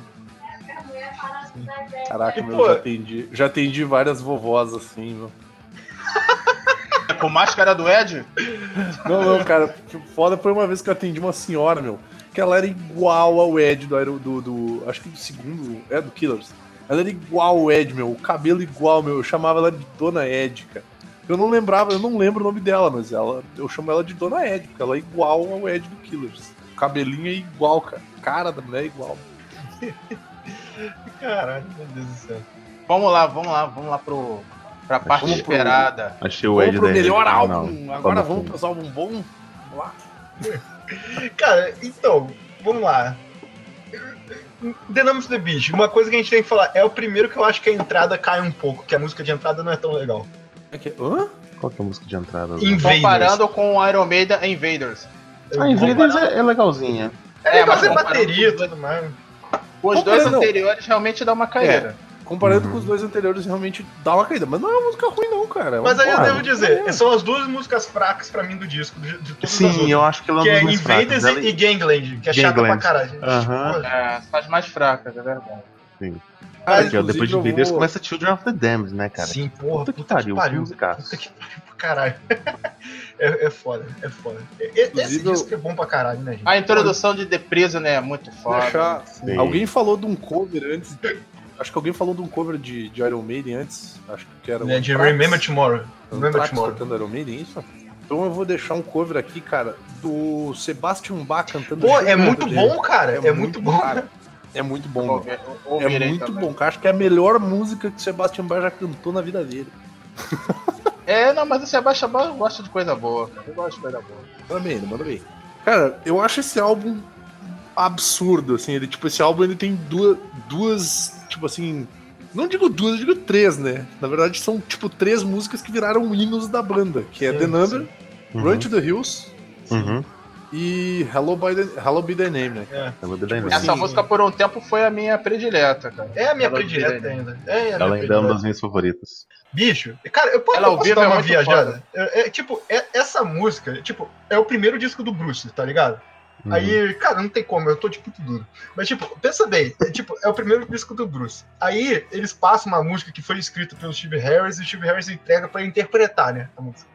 Aí, tipo, é a música sobre os últimos minutos do cara que vai pra, pra forca. E, cara, o Bruce, ele vai subindo a voz dele durante. E, tipo, é um grito de Sim. socorro, cara. E é muito foda, velho. Puta que Então socorro até o absurda. final. O final é a Sim. aceitação. Tipo, Sim, sim. Cara, é, é- essa, Essa Todos música também, né? essa música Eu tô também, a- a- essa música deu problema, né, pro Iron também, né, na parte judicial, né. Sério? Vocês vocês não viram não? Na questão, tinha um cara aí que tava brigando porque tava acusando de plágio. É, é um, um cara antigo, eu não lembro agora, mas é um, do, o cara que acho que fez a música, acho que nos anos 70, eu acho. Meados dos 70, eu acho. Cara, não sabia disso. Aí não, deu cara. um rolo aí, eu nem, eu nem sei como é que terminou a história, mas tava tendo um rolinho aí de. Hum. Que eu acho que o Iron pegou é, partes, não a música, não a parte instrumental, mas acho que partes da letra que tinham a ver com essa outra música. Aham. Só que mudou a ordem, uma coisa assim. Eu não vi, eu não lembro como é que terminou, não. Tem que dar uma pesquisada pra ver. Mas tava Cara, tendo um lance aí. Você falou isso, André. aí Eu entrei no Wikipédia da música, né? Aí tem uma citação interessante aqui que o Stephen King acredita essa música para a inspiração pro livro que virou depois A Espera de um Milagre, tá ligado? Caralho. Caralho, velho. Eu ia, eu ia falar antes, cara. Number of the Beast é baseada no The Omen. No, no- na profecia do, do filme Ah, é? Criança Eu achava Caneta. que era Children of the Dame, cara. Não, existe uma- um filme chamado Children of the Não, Damned. Children of the Dam eu acho que é, é baseado. Eu achava que, que esse Children of the Dam era baseado no, no filme, livro das criancinhas de cabelo branco, cara. Sim, esse criança de cabelo branco, é nem esse mesmo. Mas esse, esse não Porque é a o- colheita maldita? Esse aí, Não, né? não, não. esse é o. Esse é o. Colheita Maldita Children é of the Children Damned é o. Das É o crianças. Christopher Reeve lá. É, o. É, o Colheita Maldita, eles acho que fizeram baseado, foi a Wickerman, né? é, não, não. é. Ah, não, calma aí, a gente tá viajando muito, calma aí. Ah, A tá, Wicker tá Man longe. é sobre, é sobre o filme Wicker Man, que é com o, o, o. Lee. É, Children of the Dam é baseado naquele, naquele livro que originou uma. Acho que tem um filme antigo em preto e branco. Sim, um que virou com- depois Village of the Damned. Isso, tem o filme Ah, com o tá, Christopher Reeve e o. Mark Hamill Mark no filme Hamill. também. Mark Hamill tá Uhum. nesse filme. Que é as criancinhas de cabelo branco, que são tipo umas, uns filhos alienígenas, uns negócios assim que tem uns poderes psíquicos, bad vibe lá, mas é fodido. Foda, foda. Pô, e- e- é, eu tenho que ver esse filme, cara. Muito foda. É e é eu sei que vai, também é um foi baseado em algum filme, só não lembro qual. Pô, tem a Christy Allen nesse filme também, se eu não me A engano. Esquírope dos Maldistas. Virou depois nos anos 60. Eu não lembro o nome dele. É foda, né? É foda, é foda. E... Iron Man é cultura, né, cara? Cidade dos Amaldiçoados. Sim, sim, Cidade sim. dos Amaldiçoados. Cara, e, e eu queria só destacar outra coisa, e depois vocês destacam outras coisas aí, mas, e, tipo, a gente não citou ainda, mas a gente citou até no programa de tru- instrumentista, não lembro quem foi, acho que foi o Godok. O Mas o- Burr. Exatamente, cara. E aqui ele, ele, Cara, tipo, ele marca ele. muito com esse lance do Hunt the Hills, né, cara? Foi uma. Uhum. É, uma, é um marco, assim, na parte da bateria e tudo mais. É um riff de bateria, uma levada de bateria muito famosa, cara. É, que, aca- que em Running Free também, né? Sim, sim. Mas no Hunt the Hills é uma música sobre a guerra meio do, do índio e tudo mais. E, Hum. e, cara, esse ritmo ele emula muito o lance da, da galopada do cavalo. né, tudo. É, é- é bem interessante. né, que, é que a gente, a gente de- de- deixa passar batido depois de um tempo. E, pô, Uhum. e, e a música. é- é- cara, esse disco é muito bom. Esse disco é muito bom. E eu já enjoei de The Number of the Beast, a música em si, mas as outras músicas, porra, caralho. Nunca, nunca. Cara, Esse disco também já cri- criou polêmica, né? Por causa de negócio de a ligação com o satanismo, né? Ah, mas, é, todas. mas, é, mas isso é a melhor parte, cara. Não, eu sei, mas é, você já vê que quando a- a- o Iron Maiden já começa, tipo, entre aspas, incomodar, né? Começa a Sim. crescer, né? Sim, sim. Né? É, é, eu acho, eu acho que tem. Agora eu tô cagando outra regra, assim. Eu acho que tem dois fatores aí. Um que, que eles estavam trabalhando com a imagem que eles já tinham vendido e deu certo, né? Porque ninguém ali tinha as coisas que já estavam começando a estourar em 82, já tinham Venom e tudo mais. Eles não queriam aquilo. Eles queriam, eles queriam a imagem que eles já estavam vendendo, tava dando certo. E tipo, você trabalhar com essa história do mal e tudo mais, tem uma pegada muito de É história. marketing de graça, cara. É, é, não, é marketing de É, graça e tem muita pegada de história que eles gostam de escrever também, né? Então, Sim. tipo, juntou o útil ao agradável, né? E tem dois, duas músicas com referências diretas a filme de terror. Sim, sim. Sabe? E fi- filme de terror é algo bem ligado com essas bandas no começo do, do, do heavy metal. Black Sabbath, caralho. Sim. Então, É, é, eu eu, eu acho que Black pegar Sabbath. nessa temática do terror, eu acho que, que fazia e tem- parte, cara. Pô, e tem, e tem uma música que é baseada num seriado que era famoso pra caramba na época, que é do Prisoner, né, cara? The Sim. Prisoner. É isso que eu tava querendo lembrar, que tinha alguma coisa. caramba. I am Essa- a free man. Essa música é muito boa. tava falando do, do Cleveberg. Gangland é uma das músicas mais chatas, mas a introdução de bateria dela eu acho sensacional. É, e ele é um dos compositores, né? E- e- em Gangland não tem o Steve Harris, por sinal. Tô vendo direto na Wikipedia, tá? Eu não sei tanto assim, não. Só tô falando. Ah, Eu entrei na, eu entrei na Wikipedia aqui pra dar uma, uma bisbilhotada também. E aí eu tava vendo que tava sentindo falta de alguma música aqui que tinha Total Eclipse. Que pelo que eu entendi, ela não é entrou no álbum por causa do Paul Diano, não é? Que o. Acho que o Paul Diano ele fala que ela tinha sido coescrita por ele, uma coisa assim. É, é, ela não é acreditada por ele, não. É acreditada até com o Clive Burr e o Dave Murrow. Ela entra depois na reedição bônus, né? Eu tenho a Sim, reedição sim. bônus. por É. E é uma, e é uma música. E essa música é maneira. Essa música é maneira, Eu mas gosto. eu, eu acho ela meio esquecível, assim. O pessoal normalmente não fala nela, né? Não é uma música. É. Meu Deus. Ela, ela, ela parece pra mim uma, uma. Eu não sei se eu vou estar falando merda, mas ela parece pra mim tipo uma. Lá do B de estúdio, sabe? Aqueles. Uhum. Sabe aqueles negocinhos que fica. quê? Tipo um nem resto de lembrava estúdio. Sim, sim, sim. Sim. Tipo, aquele, so, aquele sobrado lá, tipo a Sim, xepa sim. pro próximo Sim. disco, né? Sim. Não, Cara, aquela. Pra quando a banda já for velha e estiver cansada, ela lança um CD de raridades e b-sides, sabe? Sim, sim. Isso aí. Só uma coisa importante de falar também, que eu não falei o ano desse disco, é de 82. E eu não preciso falar mais, que eu vou, a gente vai falar ainda de Prince of My Power Slave. E é tipo, é um por ano. É um clássico por Por ano, cara. É um É uma porrada por ano. clássico por ano, cara. Nessa fuder, época era isso.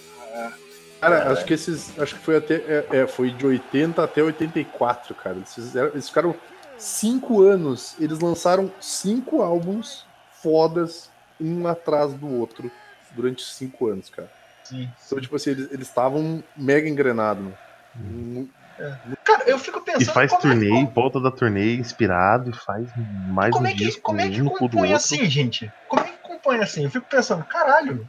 Porra. Cara, E- eu, eu não sei Tem como é que que fazer consegue, durante só a turnê, né? É, durante a turnê. Uhum. Sim, mas, mas como é que tem tempo, tá ligado, André? Tipo, cabeça, pra- que só compõe coisa foda. Tipo, é, uma, é um lance meio que. é- eles estão muito engajados ali, uma criatividade infinita, tá ligado? Caralho, vai se Uhum. fuder, velho. Isso, É, e aí a coisa, a gente gente, entra- viu aí- o que foi pro disco, né? A gente não viu o que ficou pra trás. Sim, sim. É, então, e aí, assim, a gente tá falando da criatividade, até então, até o Denambi, a principal criatividade vinha do. A parte de É. criação, né? Vinha do, do Steve, né? sim E aí sim, entra o Bruce. sim. No Denambi, o Bruce faz a ajudar, nada. né? Mas aí, aí É. a gente pode o Bruce, o Bruce ele chegou, o Bruce chegou nesse álbum meio que cru, né, cara? Ele só Uhum. Só É. tem- ele acabou de É. sentar, não vai sentar na janela, né? Falar, oh, olha só minhas músicas aqui. Exatamente. Ô, muda isso aqui, Steve Harris. Ele, pô, imagina, cara. Steve Harris ia olhar e falar: Você tá maluco, filha? Você, tá- Tá maluco, meu? Te contratei agora, vou- Você muda isso aqui, eu vou mudar a sua posição na banda, filho. De dentro pra fora dela. Aí falando da capa também, né? Que a gente tava comentando das capas, a capa também é muito. Essa capa é muito emblemática, né? Pô, vira. É a capa que aparece tudo que fala de Iron Maiden, né? Sim. Capeta, Ed, jeans, calça jeans. Inferno. O Ed controla Inferno. o, o demônio que controla a humanidade, essa história toda, né? É que controla um Ed miudinho, né, na verdade. É uma controla maneira. Ed miudinho. Mini Ed. É um mini Ed, né? É maneiro, é maneiro, é maneiro, é bem foda. Aqui, aí. Essa foi minha primeira camisa do Iron Maiden, foi do The Number. Sim, sim. Pois a minha primeira foi a camiseta do Killers comprada no camelô e era tipo. Vocês assistiram o Capitão Marvel? Ainda não. eu vou assistir ainda ainda, Tem não dá spoiler hora- não. Tá, tem uma hora que era tipo um uniforme neon, assim, era, era o Killers em. em- Todo zoado, assim, sabe, cara? Era terrível a camiseta. não. Mas eu É, adorava e, ela. e é importante falar também, né? O, o, o Iron Maiden deu, deu dinheiro pra camiseta falsificada que, porra, Puta que pariu. Todo mundo teve a camiseta falsificada, velho. Não, inclusive, cara, eu acho que hoje em dia ela, é- a camiseta do The Number é a única camiseta do Iron Maiden que eu tenho, cara. Porque o resto, velho, eu usei de desintegrar as camisetas. Cara, eu A- tenho a minha uma eu tenho desde The Number 16 anos. A minha do The Number desintegrou. Ainda tenho várias, ainda tenho algumas aqui. as minhas todas desintegraram já. Sério, todas. Eu tenho três camisetas de banda hoje, cara. Que é uma do Misfits, uma do Beneath the Remains, do Sepultura, Pô, E uma do. Bad Religion, cara. Tá uma É, eu só- genericona do Bad Religion. Eu só E tenho tem do uma do. Maiden, cara, que eu tenho desde os 16 anos. Eu não uso mais ela, mas ela fica pendurada dentro do meu guarda-roupa. É, Eu só, eu só tenho a do Misfits e uma do, do Homer Simpsons daquele é, Full Metal Jacket, tá ligado? Eu amo essa camisa. Ela tem os. Eu, não, eu, eu ainda tenho mais camisa que vocês, mas também não tô com muita, não. Eu sei que a, que- a minha que tá desintegrando agora é uma do Nevermore. A, que- a última que desintegrou era do Carcas. Caralho. Pô, foda. Eu tenho, eu tenho uma. Todas elas em bom estado, tá? Quero deixar bem claro. Eu tenho de Slayer, a do. da minha música do álbum favorito, que é o Seasons, Abyss. Foda. É o meu também. Tenho a do, a do Seasons, eu tenho a do Iron Maiden, The Number, eu tenho uma do. Eu tenho, a- claro, eu tenho do Death também, do Spiritual Healing. Eu tenho do, das bandas de metalcore aí, de jovem, né? Que eu tenho que pagar de jovem. Breaking Benjamin. Que é do Breaking Benjamin. Caramba, porra, vai tomar no cu, Denado. Porra, com a camiseta do Charlie Brown Jr. Esse que é. Alexandre. Fala a verdade. Fala a verdade. Não, eu cara. tenho uma música do Miss May I, cara, que é uma banda que eu curto pra caralho, mano. Eu Achei Disney, Disney e and I. Miss Cara, a- May I. Eu filho errado. da puta. Disney é Night. Tomar no cu, pô. A, a que eu tenho do, do Maiden é essa aqui, cara, do DVD. Eu adoro esse DVD, inclusive. É. Maneiro, cara. É- Essa é muito boa porque representa muito a gente, né? A gente tá num quarto cheio de pôster matando gente. A gente pode começar com mais? Vamos, vamos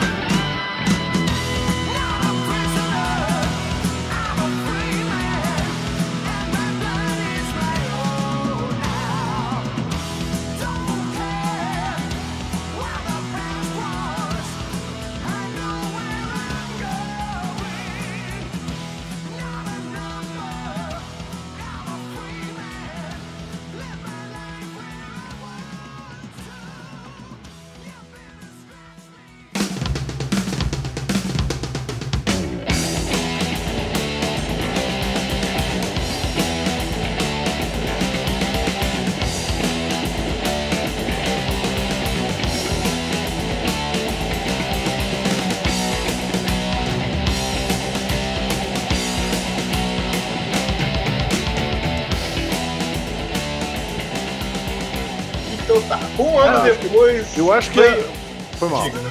Ah, não, manda aí. Não, faz, faz a introdução aí, se quiser Não, que- é faz um Chamaram o mesmo produtor do primeiro disco. É, um ano depois vem, vem, o, vem o quarto disco e entra Nico McBrain, né? Porque infelizmente o Clive Burr ele, ele não foi demitido, ele, tá, ele, tem, ele tinha problema de saúde, ele era. Eu acho que ele tinha ela, eu não lembro. Eu não Ele lembro. Não, teve época problemas não. de saúde até morrer deles. Até morrer, mas eu acho que começou a Nessa atrapalhar época, mesmo. eu acho que o problema era a cachaça, cara. Era É, cachaça? o problema eu acho que era, era, era cachaça. Era cachaça. Caraca, ele não queria sabia sair da não. banda. Ele não queria inclusive sair da no, banda. No Early que- Days, ele, ele fala, pô, eu não queria sair da banda. Sim. Eu queria continuar, mas né, bebida falou mais alto. É, o Diano também era doideira, né? Também saiu também por isso, né? Sim. Hum, Não, o Diano, ter droga mesmo. o Diano, o É. Diano che- cheirou a carreira dele. né? É. É foda. E, Continua cara, cheirando. E, e aí entra o Nico McBrain. Uma outra coisa importante de comentar logo antes que o Vini fale aqui é que agora tem muita música com o Bruce Dixon. Tem uma música que é só com ele que é uma das minhas. Não, é- eu gosto muito desse disco em geral, mas a Revelations é só do Bruce Nossa, Dixon. Revelations é maravilhosa. Essa música é maravilhosa demais, meu Deus. Vocês viram agora um vídeo aí que saiu recente, ele, ele nessas palestras aí, ele, tá, ele canta a parte da Revelations, a capela. Mandando É. uma capela. A capela, é, Capela. é lindo. E o Bruce Dixon tá parecendo o Christopher Lambert agora, totalmente, né, cara? Tá igualzinho. Cabelão comprido, Cara, né? que ofen- eu achei isso bem Cabelo ofensivo. comprido, branco, grisalho, caraca. Eu não achei ofensivo, não. Christopher Lambert é top também. Não, ele Tá parecendo o- o, o- Mickey Christopher Lambert cara. Christopher Lambert Né? é uma das piores personalidades da Bélgica, tá? Só quero deixar isso bem claro. E olha que tem o Van Damme que vem de lá, cara. Cara, Não, e ele tá parecendo o Christopher Lambert da, quando fez o Raiden, né? No Mortal Kombat, né? Chegou a, chegou a me dar um mira VC agora. É, cara, essa, esse álbum, cara, ele tem, claro, ele tem várias músicas do, do, do Bruce, né? Tem Revelations, que é uma puta música foda. Mas, cara, esse, esse, esse disco, cara, ele tem muita música com referência de nerd ter tudo, cara. Mas assim, é um Sim, absurdo. sim, sim. Tipo, Sim. Vamos direto ao To Tame a Land, que tem referências a Duna. Duna? É. Era pra se chamar Duna, mas o. Não der. A família não do autor não deixou. É, não. Eu tentei ver o filme e não aguentei, não, cara. Não, é, não, Duna, Dormir. Duna, Duna é um negócio assim, é pra, é pra nerd, nerd absurdo, cara. Ah, cara, Eu eu, li eu o li é Duna recentemente e é um, é um livro fantástico, cara. É cara, é É, eu não li o livro, eu tentei ver o filme, mas eu Mas não é consegui um não. tijolão? Todo mundo fala que é um tijolão. É um Cara, ti- é é um tijolão. tijolão, mas tu devora ele, cara. É muito bom, mano. É muito bom. Vale, vale muito a pena ler. Ter ele e ler ele, tá ligado? Sim, sim, sim. E... Mas, mas, assim, vocês foram pra, pra falar da To, to Tame a Land, o, o Denada falou que Revelations é a que ele mais gosta. É a que tu mais gosta do álbum? Não, Cara, a minha não música sei, cara. Eu favorita- gosto muito de Where Goes There. Desculpa, desculpa, Vini. Não, não, eu achei. Não, a, a minha música favorita desse álbum é a minha música favorita do Iron Maiden, cara, que é The Trooper. Ah. The Trooper, cara. Não, a minha favorita nesse álbum é Flight of Ica. Também conhecida aqui no Rio Grande do Sul, que fizeram uma versão tocada em gaita dela, que é o Tropeiro, que é muito boa. essa, essa dica. Sério, cara? Tu tem que mandar esse pra gente aí, cara. Manda. Cara, eu não sei se esse vídeo ainda existe, cara, porque a última vez que eu vi ele faz tipo mais de 10 anos. Sim. Caralho. Cara, aproveitar aí que a preferida do André é Fight of Icarus, eu queria mandar isso aqui. Eu queria falar que eu gosto do Edu Falastic, mas esse vídeo, esse vídeo cresceu comigo. Matando isso. É foda. Caraca. O, o Edu, o Edu Falaschi teve uma mania de entrar sem ensaiar. Isso, não, sério, sério. Não é sobre o alcance vocal dele, não. Mas ele tem uma mania de tocar sem ensaiar. Isso fica claro naquele DVD do Angra lá quando eles tocam The Name of the Beast. Ele tem essa maniazinha aí. E é um negócio muito arriscado de fazer. É muito arriscado. Cara, sabe o que eu acho escroto dessas legendas, cara? Toda vez que eu vejo uma legenda. Não, é, é- é bem babaca, é bem babaca. O Não, vídeo vai estar eu- aí, ouvinte. só Não, eu, eu adoro. Cara, eu adoro esses vídeos com essas legendas zoadas, mano. Mas eu sempre lembro. Eu sempre me lembro de Senhor de Eternidade. Senhor da eternidade. Eu amo esse vídeo. Ah, cara, aquilo é fantástico com legendas. Com Com legendas. legendas é, é fantástico, mano. Que ele faz, tipo, 35 tipos de vocal na mesma música. E, cara, é, é, é lindo, meu. É, é lindo. E, cara, eu vou perguntar pra vocês, vocês acham que esse é um dos discos que o Bruce mais elevou o seu, a sua técnica vocal, assim, compondo e, e gravando? Cara, eu acho que esse disco era o disco que ele se sentiu em casa, né, velho? Sim. Tipo assim, o primeiro álbum é aquele, porra, vou fazer três meses né? aí e vou ver se assina minha carteira, tá ligado? Sim. Não, mas, mas, tipo, é que a Flight of Icarus é uma referência em vocal, né, cara? Eu tô Sim. sacaneando a do Falasco aqui, mas é uma música difícil pra caralho mesmo, assim, tipo. Ô, ô, Vini, por favor, desculpa interromper a, a, a conversa, mas ó, repara, ó, igualzinho. Filha da puta, cara. Eu falei? Eu falei. Bom, a gente já sabe qual vai ser o banner desse podcast. Pois é, o Godoka, o Godoka tava quieto. No fazendo pente, isso, cara. Cara, Sim, filho desculpa. da Mais um da série. Essa aqui vai ser a capa do, do podcast do, Ah, do pode programa? ser, pode ser. A gente Nossa, faz um a capa track, cara. alternativa pros nossos membros do Patreon. Aí eu já posso ficar feliz que eu dei uma contribuição, tá vendo? Eu falei que o Raiden. Caraca. Cara, mas o pior é que ficou bom, desgraçado, Ah. cara. Olha isso. Fala, depois de... Não ficou bosta nenhuma, cara. A cabeça dele saindo atrás do chapéu, cara. mas, mas tá igual o logo do, do podcast. Tá uma capa de CD da, da banda te mandando. Aí tinha que mandar isso pro Bruce pra ele ver o que, que ele ia falar. Aí ia, ia ter o último disco do Iron Maiden, ia ser o Mortal Kombat, só com músicas temáticas. Pô, seria foda, uma pra cada personagem. Ah, que bosta. Mas o Denada, tu tá falando da questão do vocal, eu acho que assim, o Bruce aí foi, foi mais ou menos isso aí que vocês estão falando. Ele chegou e falou, agora eu vou mostrar quem eu sou realmente. Mas, Eu vou- cara, eu acho que o Bruce, cara, vai passando os anos, parece que o cara fica melhor, porque ele, tem, ele consegue dominar melhor. Se você for depois, Sim. quando a gente for falar dos outros discos lá na frente, se você for ver, ele faz coisas assim que ele não fazia nessa época também. entendeu? Sim, Nessa época sim. ele mandava mais aguda, mais nota alta e tal. É, mas eu Mas acho que ele hoje, cria cara, composições ele mais cantando- difíceis nessa, né?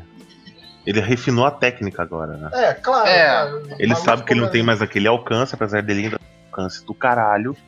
Então ele, ele dá um jeito de projetar a voz dele de um jeito diferente.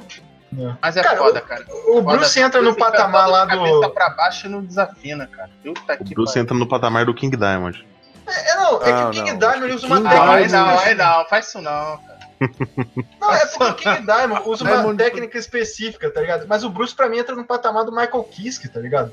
Do Matt Barrow lá do, do Ice de Earth, cara. Cara, E- e- Eles são pessoas que a, vo- a voz não quebra, cara. É sinistro. Nossa, vocês estão falando tanta merda que eu tô passando mal aqui. Ice de Earth, não, cara, desculpa. Cara, eu- eu acho que o Bruce- Bruce Dixon ele é o tá num patamar acima de vocalistas normais de música. Eu acho que ele tá num patamar, e vocês podem me julgar É. o que vocês quiserem, cara, mas ele tá num patamar Fred Mercury de cantar, cara. Porque ele é um cara Sim, que ele canta tão bem, cara, que, por exemplo, se tu pegar qualquer música e botar pro Bruce Dixon cantar, ela vai ficar com a cara dele. Isso acontece com o Fred Mercury, isso acontece com. Cara, isso acontece com. Só com gente que é muito foda, que tem uma identidade vocal muito poderosa. É, mas isso tem uns momentos que enjoa também pra mim, assim. Tipo. Não, esse enjoa dessa tua cara aí, meu. Fala nossa tua cara aí. pô. ai, Não, o cara. Bruce não enjoa, não, cara. O Bruce pra mim é, o- é o meu cantor predileto. O meu Ele é um lindo, tá? Deixa ele. Não, mas ele- não, ele, é um tiozão top mesmo. Só que nessa época ele tinha algum problema ali com o lance de se vestir ali, que alguém, É, alguém, tinha, aquela- alguém tinha que conversar com ele, cara. Alguém tinha que conversar com todo mundo da banda, cara. Pô, moleque, aquelas fotos aquelas foto pós-show deles? Cara, tem uma foto que o.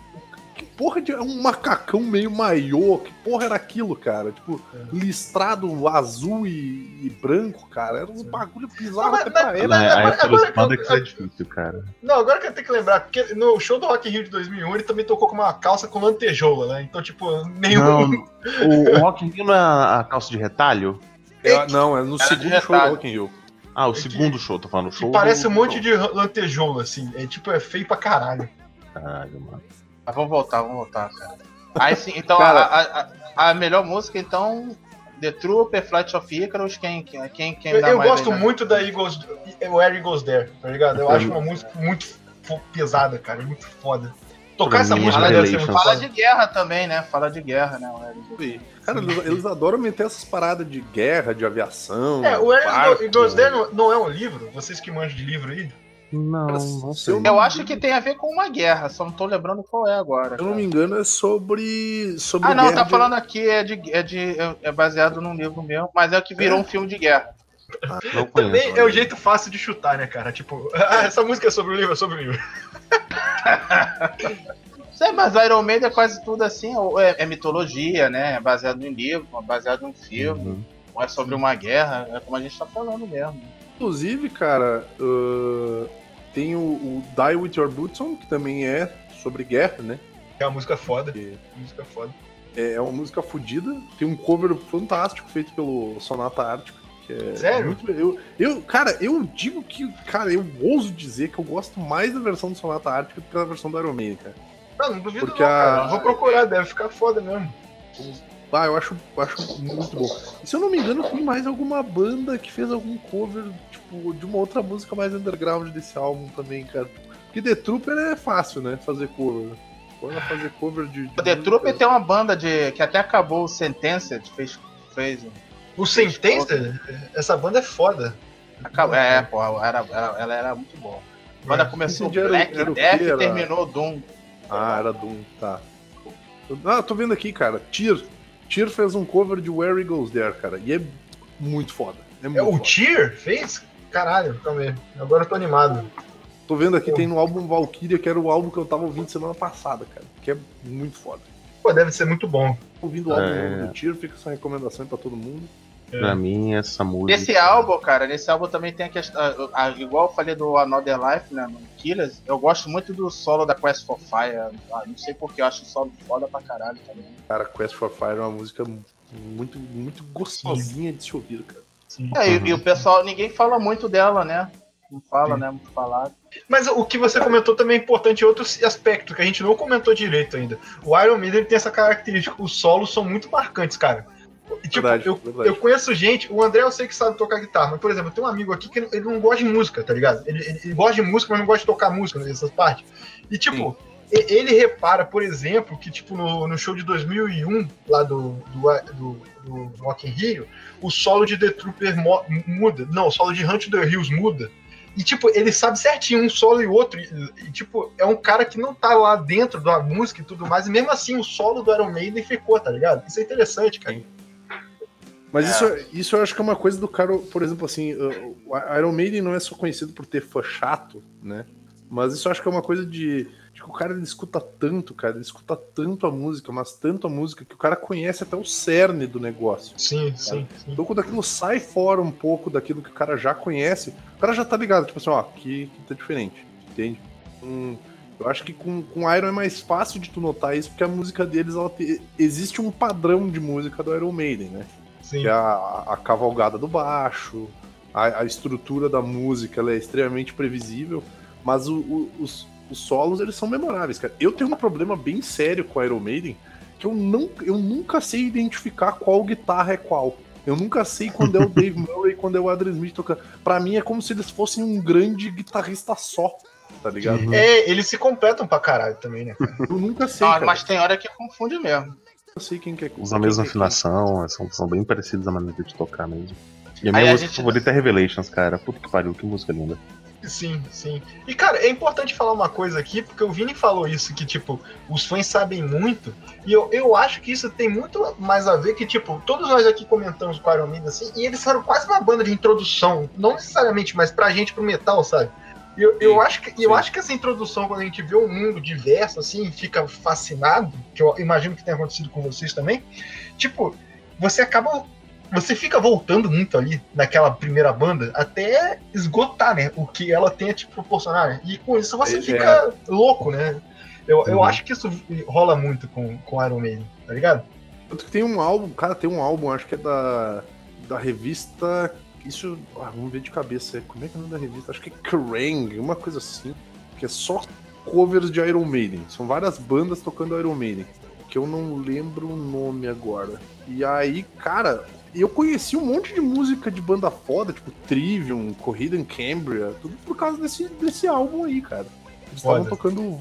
Tipo, era só. Ah, o, Corrida em. Cambria tem um cover de The Troop bem maneiro também, cara. É, Agora maneiro, cara. Maneiro. Sim, sim. Aliás, uma boa banda, com músicas ruins, mas uma boa banda com músicas ruins. É, a gente pode ir pro último disco pra eu poder mimir daqui a pouco? Ah, deixa eu só falar mais uma coisa. Não. Eu, eu também. Essa Son of Steel também, cara. Sun and Steel. Não sei se você sabe, ma- mas a. A letra fala daquele maior espadachim, cara. Aquele espadachim O japonês que começou. Miyamoto Musashi. É, essa letra é baseada na história dele, pô. Eu acho maneiro. O que eu gosto muito dessa música é a história também. É Pô, muito foda, não. né? Maneiro. O cara fe- fez vários duelos e desde do- de novinho mesmo, igual a letra, o que a letra fala, né? Ele começou e, e eu acho que ele não foi derrotado nenhuma vez, ele sumiu, teve uma Ele. Não, não, ele, ele- se eu não me engano, ele nunca foi derrotado, mas teve uma É. época que ele se, ele se exilou. Se exilou, quando ele é. começou a- quando ele começou a escrever o livro dos, dos Cinco Anéis. O Tipo, Musashi, ele ele, virou- meio que caiu em desgraça, porque É, ele não né? aceitou. Porque teve uma. Tipo, o cara da família desafiou ele, ele matou o cara, pra recuperar a honra, o filho desafiou. E Matou o cara também. cara, e depois o menino de 7 anos pra, pra família Não, não, perder a honra, desafiou ele. Não, não, não. Ele, Ele aceitou o duelo em vez de deixar não. o menino fazer o sepulcro.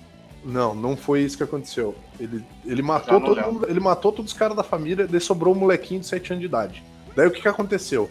Ou ele ia lutar com uma criança de 7 anos de idade, ou ele ia ter que fazer o sepulcro porque ele não ia aceitar o duelo. Então ele foi lutar com uma criança de 7 anos de idade, só que daí no duelo com a criança de 7 anos de idade, eles fizeram uma emboscada. Então tava tipo a criança na frente dele e um monte de malaco ao redor pra sentar o cacete nele.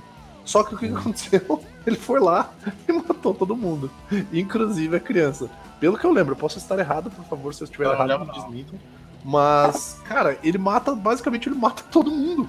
E aí todo Ele mundo era fica assim, foda, é. caralho, bicho. Era Daí ele entra em desgraça e ele vira meio que um ermitão, assim, ele vai morar no Sim. meio do uma caverna lá, no meio do mar. É, E tipo, ele, cara, ele treinava com enxada, bicho. Ele treinava com enxada pra ficar forte. Ele cavava buraco e ele fazia vala no chão. Então assim, o maluco ele era, ele era Ele era foda, ele era foda. Eu fico absurdo como vocês conhecem essas coisas. Iron Maiden é cultura. Iron Maiden é cultura. Iron Maiden é cultura e cultura é inútil. Por exemplo, a- a- esse ano completou. É uma data redonda, assim, sabe? Tipo, da Batalha de Monte Seguro, que aparece no Dance of Death. Sim, sim. Dessa Death. Essa batalha eu só fui ter alguma noção por causa do Iron Maiden. Porque assim, tudo, a maioria das pessoas conhece. Igual o Patch Essa- Dale, que é a É, eu batalha ia falar de- exatamente isso, Passchendaele. É cheio, cara. Também, cara. as batalhas mais foda da Primeira Guerra, mas a galera conhece É, o custo dele. Que porra é Passchendaele, né? Aí, tipo, Mas essas paradas obra- assim, históricas, é, entra naquele lance que a gente estava falando. O Steve Harris fazia as composições, né? Baseado muito em filme, livro. O Bruce Dixon já entra com o que ele estudou de história e arqueologia, né? Uhum. Uma das Não, mas, facetas, mas, né? o, mas o Steve Harris tem informação e história também. Não, não, tem É. sim, só que a diferença é que o, o Bruce Dixon é formado em história, né? Não, mas o Steve Harris também, porra. Isso que eu tô falando. Não, não, sim, mas é que o, ele é pra te ver como eles têm visões diferentes, né? Eu tô tentando comprovar isso aqui pra vocês que eu acabei de falar, mas não tô conseguindo não, mas eu tenho certeza do que eu tô falando. Não me arrependo de nada. É, o Bruce eu sei que tem. Não me arrependo de nada. Pulou da janela, né? Não me arrependo de nada. É, Não me arrependo Tô pegando ao vivo. vamos lá pro, pro Power Slave? Caralho, que bom que a gente dividiu isso aqui em mil Esse- blocos, cara. Que porra, tô Agora cansado. vamos falar do melhor álbum pra mim. Caralho. Eu... Com a Vai, última música solo do S instrumental Oh, deles gente. que eu gosto. É. Paul Slave é o meu melhor álbum. Que é o Fala. álbum da minha primeira camiseta do Iron Maiden, cara. Saudades. Ela desintegrou, cara.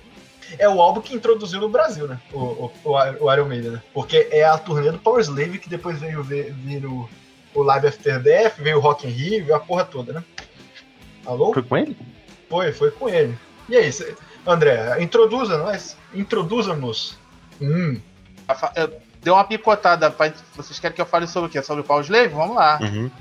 é, seu disco Na preferido? volta, na volta aquela questão, né, que a gente estava falando nos outros álbuns de, de música porrada, né? Esses Rider, porra. É, esses aí. Aliás, aliás, como a gente tá Tá não. falando um monte de cover aqui, tem um cover sensacional do é, Ark Enemy, né? Pô, esse daí é foda pra caralho. Esses Rider. É. E assim, o Paul Slave, como eu tava falando, é, é o meu. É, é, pra mim é a obra-prima do Iron, cara. Eu gostaria muito que o Iron voltasse a fazer uma coisa nessa linha, mas eu sei que não vai voltar, não vai ter como. Tudo graças Mas- ao Dream Theater, esses grandes paus no cu da música. Obrigado, Dream Theater, seus filha da puta. Com Cara, quem? Cara, eu tenho um ranço foda com o Dream Theater, cara. Se não Nossa. Cara, se não bastasse a música dele ser uma merda, cara, eles conseguiram estragar o Iron Maiden. Mas como é que Eles você jogou começaram- essa culpa pra eles, cara? Cara, ele. Não, pior é que isso é verdade. junto, não, cara, não, é, ver- é verdade, meu. Pe- Pega os dois últimos álbuns do Iron Maiden, cara. O The Final Nossa. Frontier e The Book of Souls, cara. É metal progressivo essa caralha, meu. The Tem Book- música The de Book of meia Souls. mas olha velho. só. Mas não ficou ruim, só que eu prefiro esse Iron Maiden assim, mais porrada, Pô, né? Eu acho que esse é o mais Iron. Maiden assim, ruim, mas- Pra dormir é uma beleza. É, cara, e o pior é que isso é vibe dos caras do Dream Theater, meu. De começar a andar junto com os caras, meu. Iron Maiden ficou uma merda, meu. Culpa é do Dream Pau no cu do Dream Theater, cara. Ficou boladíssimo, cara. Odeio Dream Theater. Queime no inferno. Não, assim, o, eu- o Iron Maiden pra mim é, é o Iron Maiden Paul Slave, mas, por exemplo, você pega Empire of Clouds, cara, aquela música é uma obra de arte, cara. É uma obra de arte. Aquilo ali. Mas André, então tá, eu, eu vou. Não, mas eu vou fazer uma. mesmo sendo progressiva, mesmo sendo, Isso que sei lá. Mas a, a, a, Imperial, a Imperial of Clowns lá, ela é uma obra de arte ou é por causa da história dela? Não, eu digo a música em si, ela ficou. Ela reuniu tudo, não é pela história, eu digo a música em si, pra mim, acho, acho que o todo, né? É, cara, sei lá, eu, eu concordo um pouco com eles, que é um álbum maçante. Mas assim, não, não, eu não, não é ruim. Não, Eu eu, acho falando- que assim, sabe o que, que eles exageraram? É na, no tempo das músicas. Eu acho que ficou muito alongado. Algumas músicas ali podiam cortar.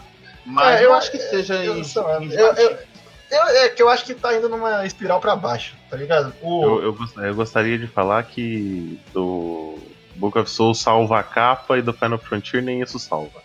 Olha só, é melhor a gente parar, senão tá falando lá do último e a gente ainda tá no pau. É. melhor a gente parar, deixa eu falar depois. Vamos voltar pro Power Slave, né? É, melhor, melhor.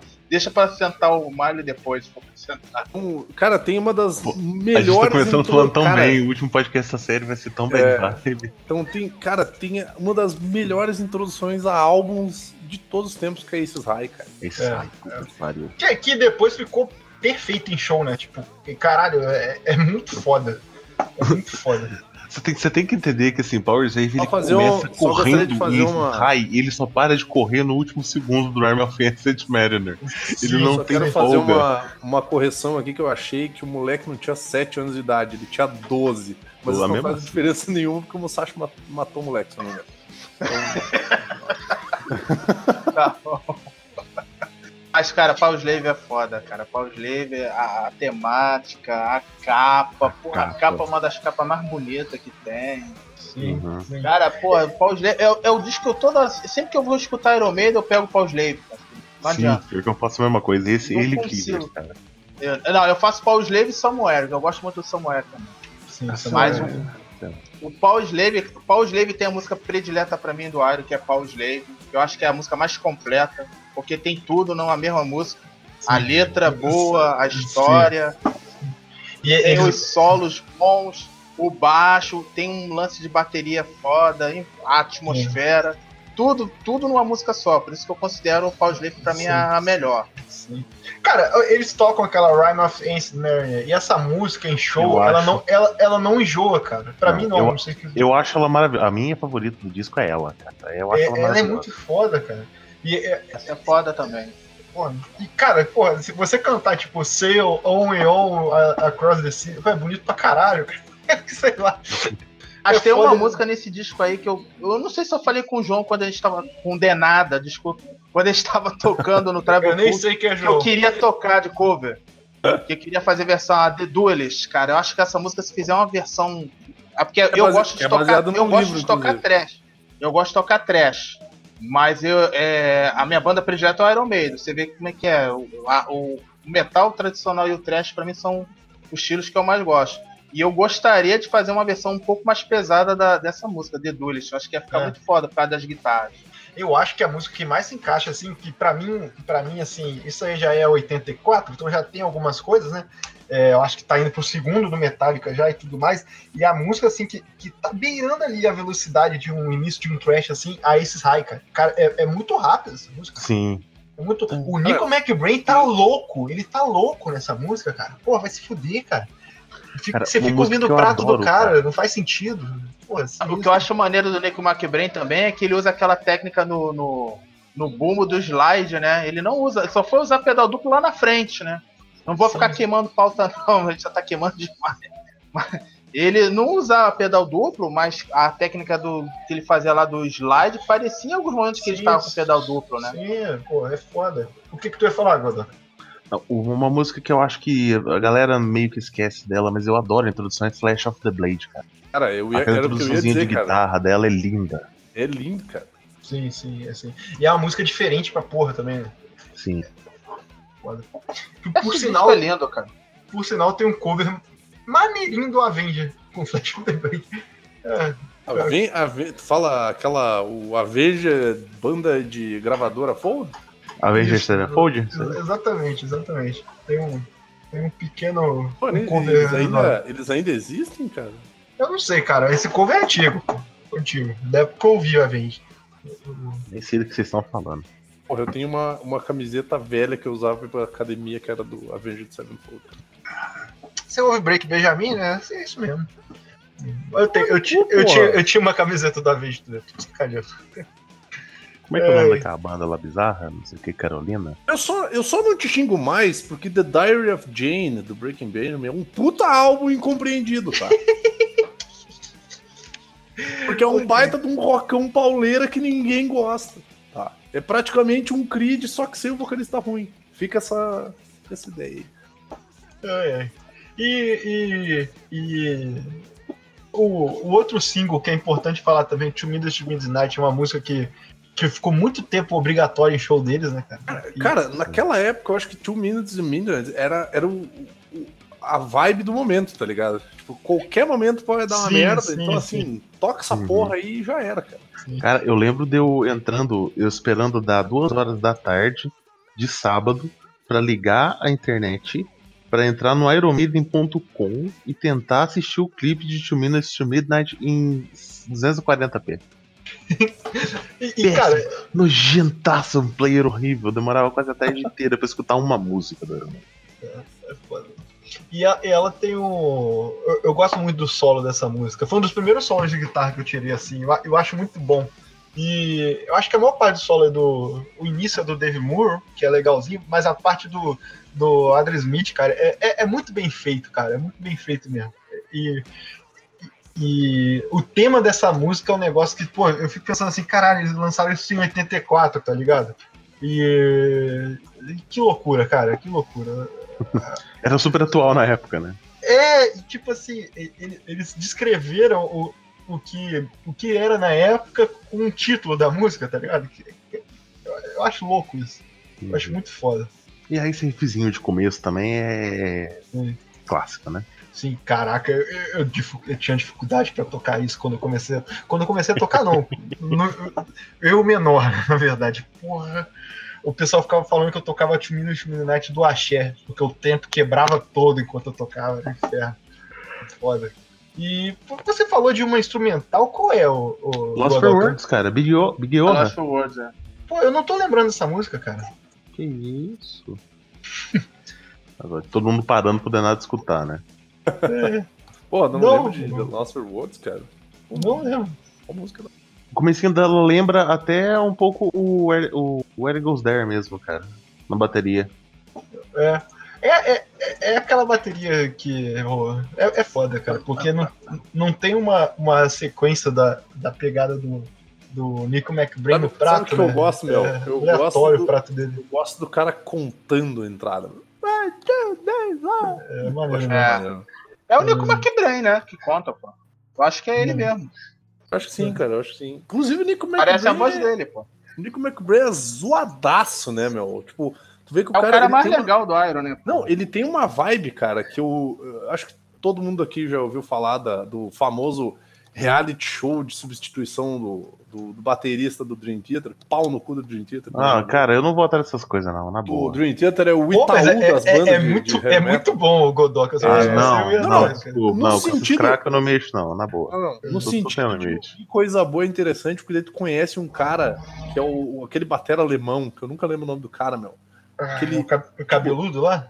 Não, não, é que vai o, vai o Mike Mandini e esse cara alemão que eu nunca lembro o Ah. nome pra final lá, pra disputar, pra ver quem é, É o que cara vai que, pra- é o cara que tocava com a- a The Aristogates lá. O... O, ca... o cara tocava em banda de tudo, meu, de blues até black metal. cara. É, eu vou te mandar o nome agora. E ele tá tocando, meu, com uma camisetinha do Cookie Monster e ele tá se divertindo para um caralho, meu. E eu, e eu É um de cabelo vibe- curto, que toca pra caralho Isso, esse cara. E barbinha, É. cabelo curto e barbinha. E, cara, Sim. eu vejo essa vibe do Nico McBrain, tá ligado? Tipo, ele tá. Tu, tu vê o cara tocando, tipo assim, ele tá com, sei lá, 200 anos.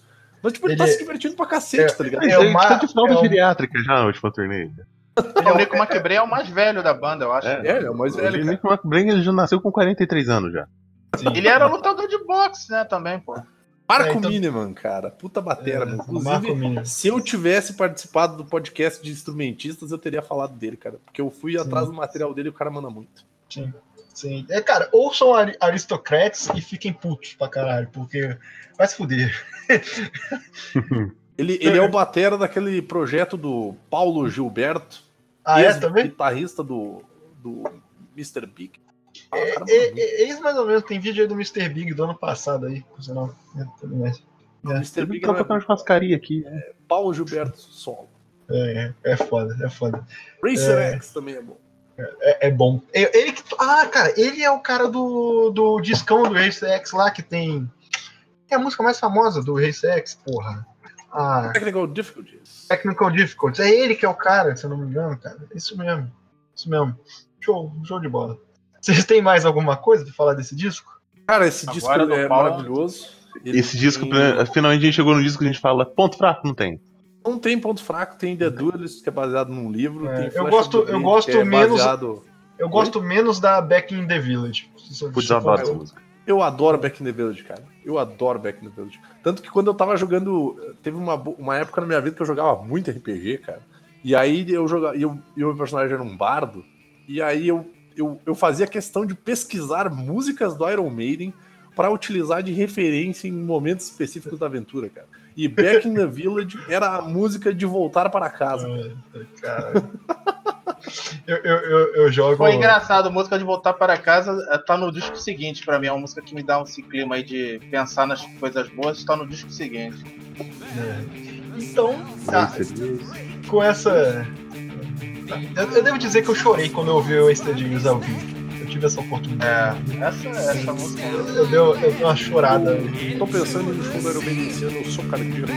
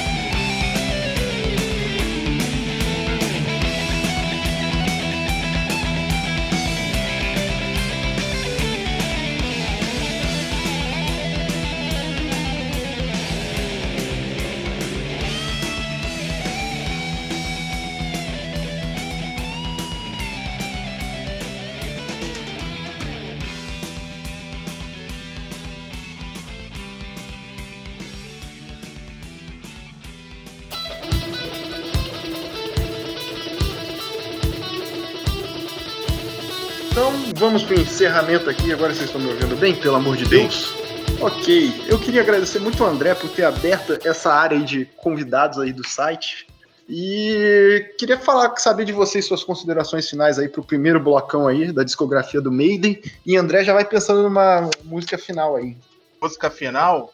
É. Música final. Mas vocês não têm nenhuma consideração, não? André, manda seu jabá também das suas coisas. Ah, eu vou pensar a música final aqui enquanto eu falo. Não, eu que quero agradecer, cara. Mó tempão eu ficava falando com, com o Denada, caraca, não faz esse programa sem eu participar, pô. Quando ele me, me falou que estava pensando em fazer, aí teve várias vezes que deu problema, né? Teve hora que alguém tava com um problema e não deu para gravar. Teve o dia que que, você, que ele chegou falando, não, a gente vai gravar. Aí eu tava com compromisso, aí eu ficava pensando, pô, não vou participar. Aí chegava no dia seguinte, pô, tu não vai acreditar a gente não gravou, eu falei, caralho. E é, mas aconteceu umas três vezes, eu acho, né? Três, quatro vezes. Pra mais, né? É, mas a gente nunca não grava. É, é, sempre isso, a gente sempre não grava. Eu sei que eu tava lá em Santa Catarina ainda. No ano passado, eu me lembro, no ano passado vocês estavam com essa ideia de gravar e só foi gravar agora, né? Já tá levando uns 3, 4 meses, pelo menos, eu acho. Mandar a música que o André vai pedir no final aí, ó. Se liga isso aí. Deixa eu ver, Pô, vamos ver aqui. Se uma... Pô, não, não, não, não. não. Só clássicos. Ô, Vini, tá mas essa música, essa música é top demais, cara. Puta que pariu. Não foi o que eu falei, cara. Pô, não tô zoando. Eu, eu, eu, pensei a música pra, pra botar de saideira. Poxa, não pode botar a música de saideira que seja já uma introdução pro próximo? É, pode fazer o que você quiser, cara. Festa de Ias, cara. Tá bom. Combina, pô. Tá bom. É, eu acho. É, é, é, é minha música, uma das minhas músicas preferidas do Maiden, por sinal. Ultimamente todo mundo aqui só tá só wasted. Só. ô, ô, André, mas você tem que fazer seu jabá, querido. Não, então, eu esqueci também de falar. Então, pra quem quer, quer escutar mais alguma coisa, eu participo de dois podcasts. O Flacast Sempre Flamengo é mais voltado ao Flamengo, né? A gente está com com várias ideias aí. A gente tem programa pós-jogo e, tem o, o programa de, de pauta fria que tá parado, mas vai voltar. Tá em todas as redes sociais. Vou procurar, está no, face, no Facebook, Instagram. Ah, vou Twitter. deixar link aí, pô. É, eu vou botar depois, porque eu não, eu, eu não sou muito de divulgar, não. Quem divulga é a galera mais que ro- faz o. que rosteia, né? Eu geralmente participo mais, mas eu vou, eu vou botar. Vou, vou, mandar, vou botar aqui depois. E participo também do BarbaCast, que é, como o Denada falou, é mais é, rock, metal, mais metal que rock, por sinal. E a gente também costuma indicar algumas bandas, sempre dá uma, um espaço para a cena nacional, a gente gosta de, de indicar. Agora vai começar também, em breve, a ter entrevista, a gente vai fazer discografia, parecido agora com a, como a gente está fazendo hoje, vai ter discografia também. Inclusive, agora que eu conheço mais a galera aqui, além do Denada, também vou, vou chamar vocês para participar. Eu Chama sei não. mais ou menos o gosto de vocês. Não, obrigado. isso. Aí eu já sei, quando for falar de alguma banda específica, já vou e chamo vocês. Quando, vocês quando precisar falar de banda aberta. ruim, tipo Pearl Jam, Radiohead, essas coisas, chama o Godó, cara. É, O Radiohead é bom pra caralho. Mas eu vou Eu chamar, sério, é sério, eu já falei, já chamei o Denada já, deixei, ele- já deixei ele de sobreaviso aí. E ah, o convite vai se estender a vocês também. E é isso, cara. Obrigadão. Espero estar aqui nos próximos programas do, do Iron. E quando vocês quiserem me chamar para algum outro, tô aí à disposição, cara. Foi um prazer estar aqui com vocês. Show de bola, show de bola. E tá será, tocando aí. será chamado. Inclusive, quando saiu o especial do Luiz Caldas também, vamos chamar, o- chamar um amigo. Mas aí tem que ser quando ele foi pro Black Metal, porra. Só tem, só tem, um, só tem uma, uma música de metal no disco do Luiz Caldas, cara. É todos uns rockzinhos marromeno depois. Space Eu, Opera. eu me lembro cara. que eu vi alguma coisa de dele na TV. É, Castelo de Areia. Rock and Roll, o nome do, do disco. Como é que é o nome? Castelo de Areia Rock and Roll. É sério isso? Pô, mas Sério? e- O Luiz Caldas ele lançou, eu acho que oito discos simultâneos. Aí ele lançou um disco de cada estilo. Lançou um disco de axé, lançou um disco É. de. É castelo de Carimbó, gelo. É castelo lançou- de é gelo. Castelo rock. de Gelo. É Castelo de É. Gelo Rock. Aí, ó, é Castelo Rock. Ele lançou esse que é um disco de rock. É. Lançou um disco de samba, lançou um disco mais, mais folk. Pô, mas, Aí mas não tem isso. como Mas ele criticar lançou isso. tudo né? junto, cara. Não, pô, o cara lançou oito discos ao mesmo tempo. É, foda. cara. Sinistro. Eu me lembro dele quando ele estourou por causa de novela, pelo amor de Deus. Mas senão Liga vocês fizeram nisso, ter uma recordação ruim do, do- do tempo de moleque. É. Pô, bicho, mas, mas vai falar que esse riff aí não é pesado. Eu gosto dessa música, velho. E ele tá tocando como um zumbi, cara. Pô, foda-se o Ace de Vai ser Luiz Calda de 10. Caralho, Porra, vai não, velho. Porra, primeiro e único convidado aparecendo no podcast. a- a- aí ia ter, não sei lá, um milhão de downloads, vai botar isso aí pronto, não vai ter nenhum. E E o pior é que normalmente é isso mesmo, um milhão de downloads. Deixa eu tirar o Craig daqui rapidinho. Um beijo, gente. Muito obrigado. Não, eu, eu só tô Vai falando tirar o isso. Craig antes dele. Tu vai tirar o Craig antes da galera despedir, pô? A gente não se despede muito aqui, não. Eu Depois do Luiz Caldas vai me despedir desse podcast.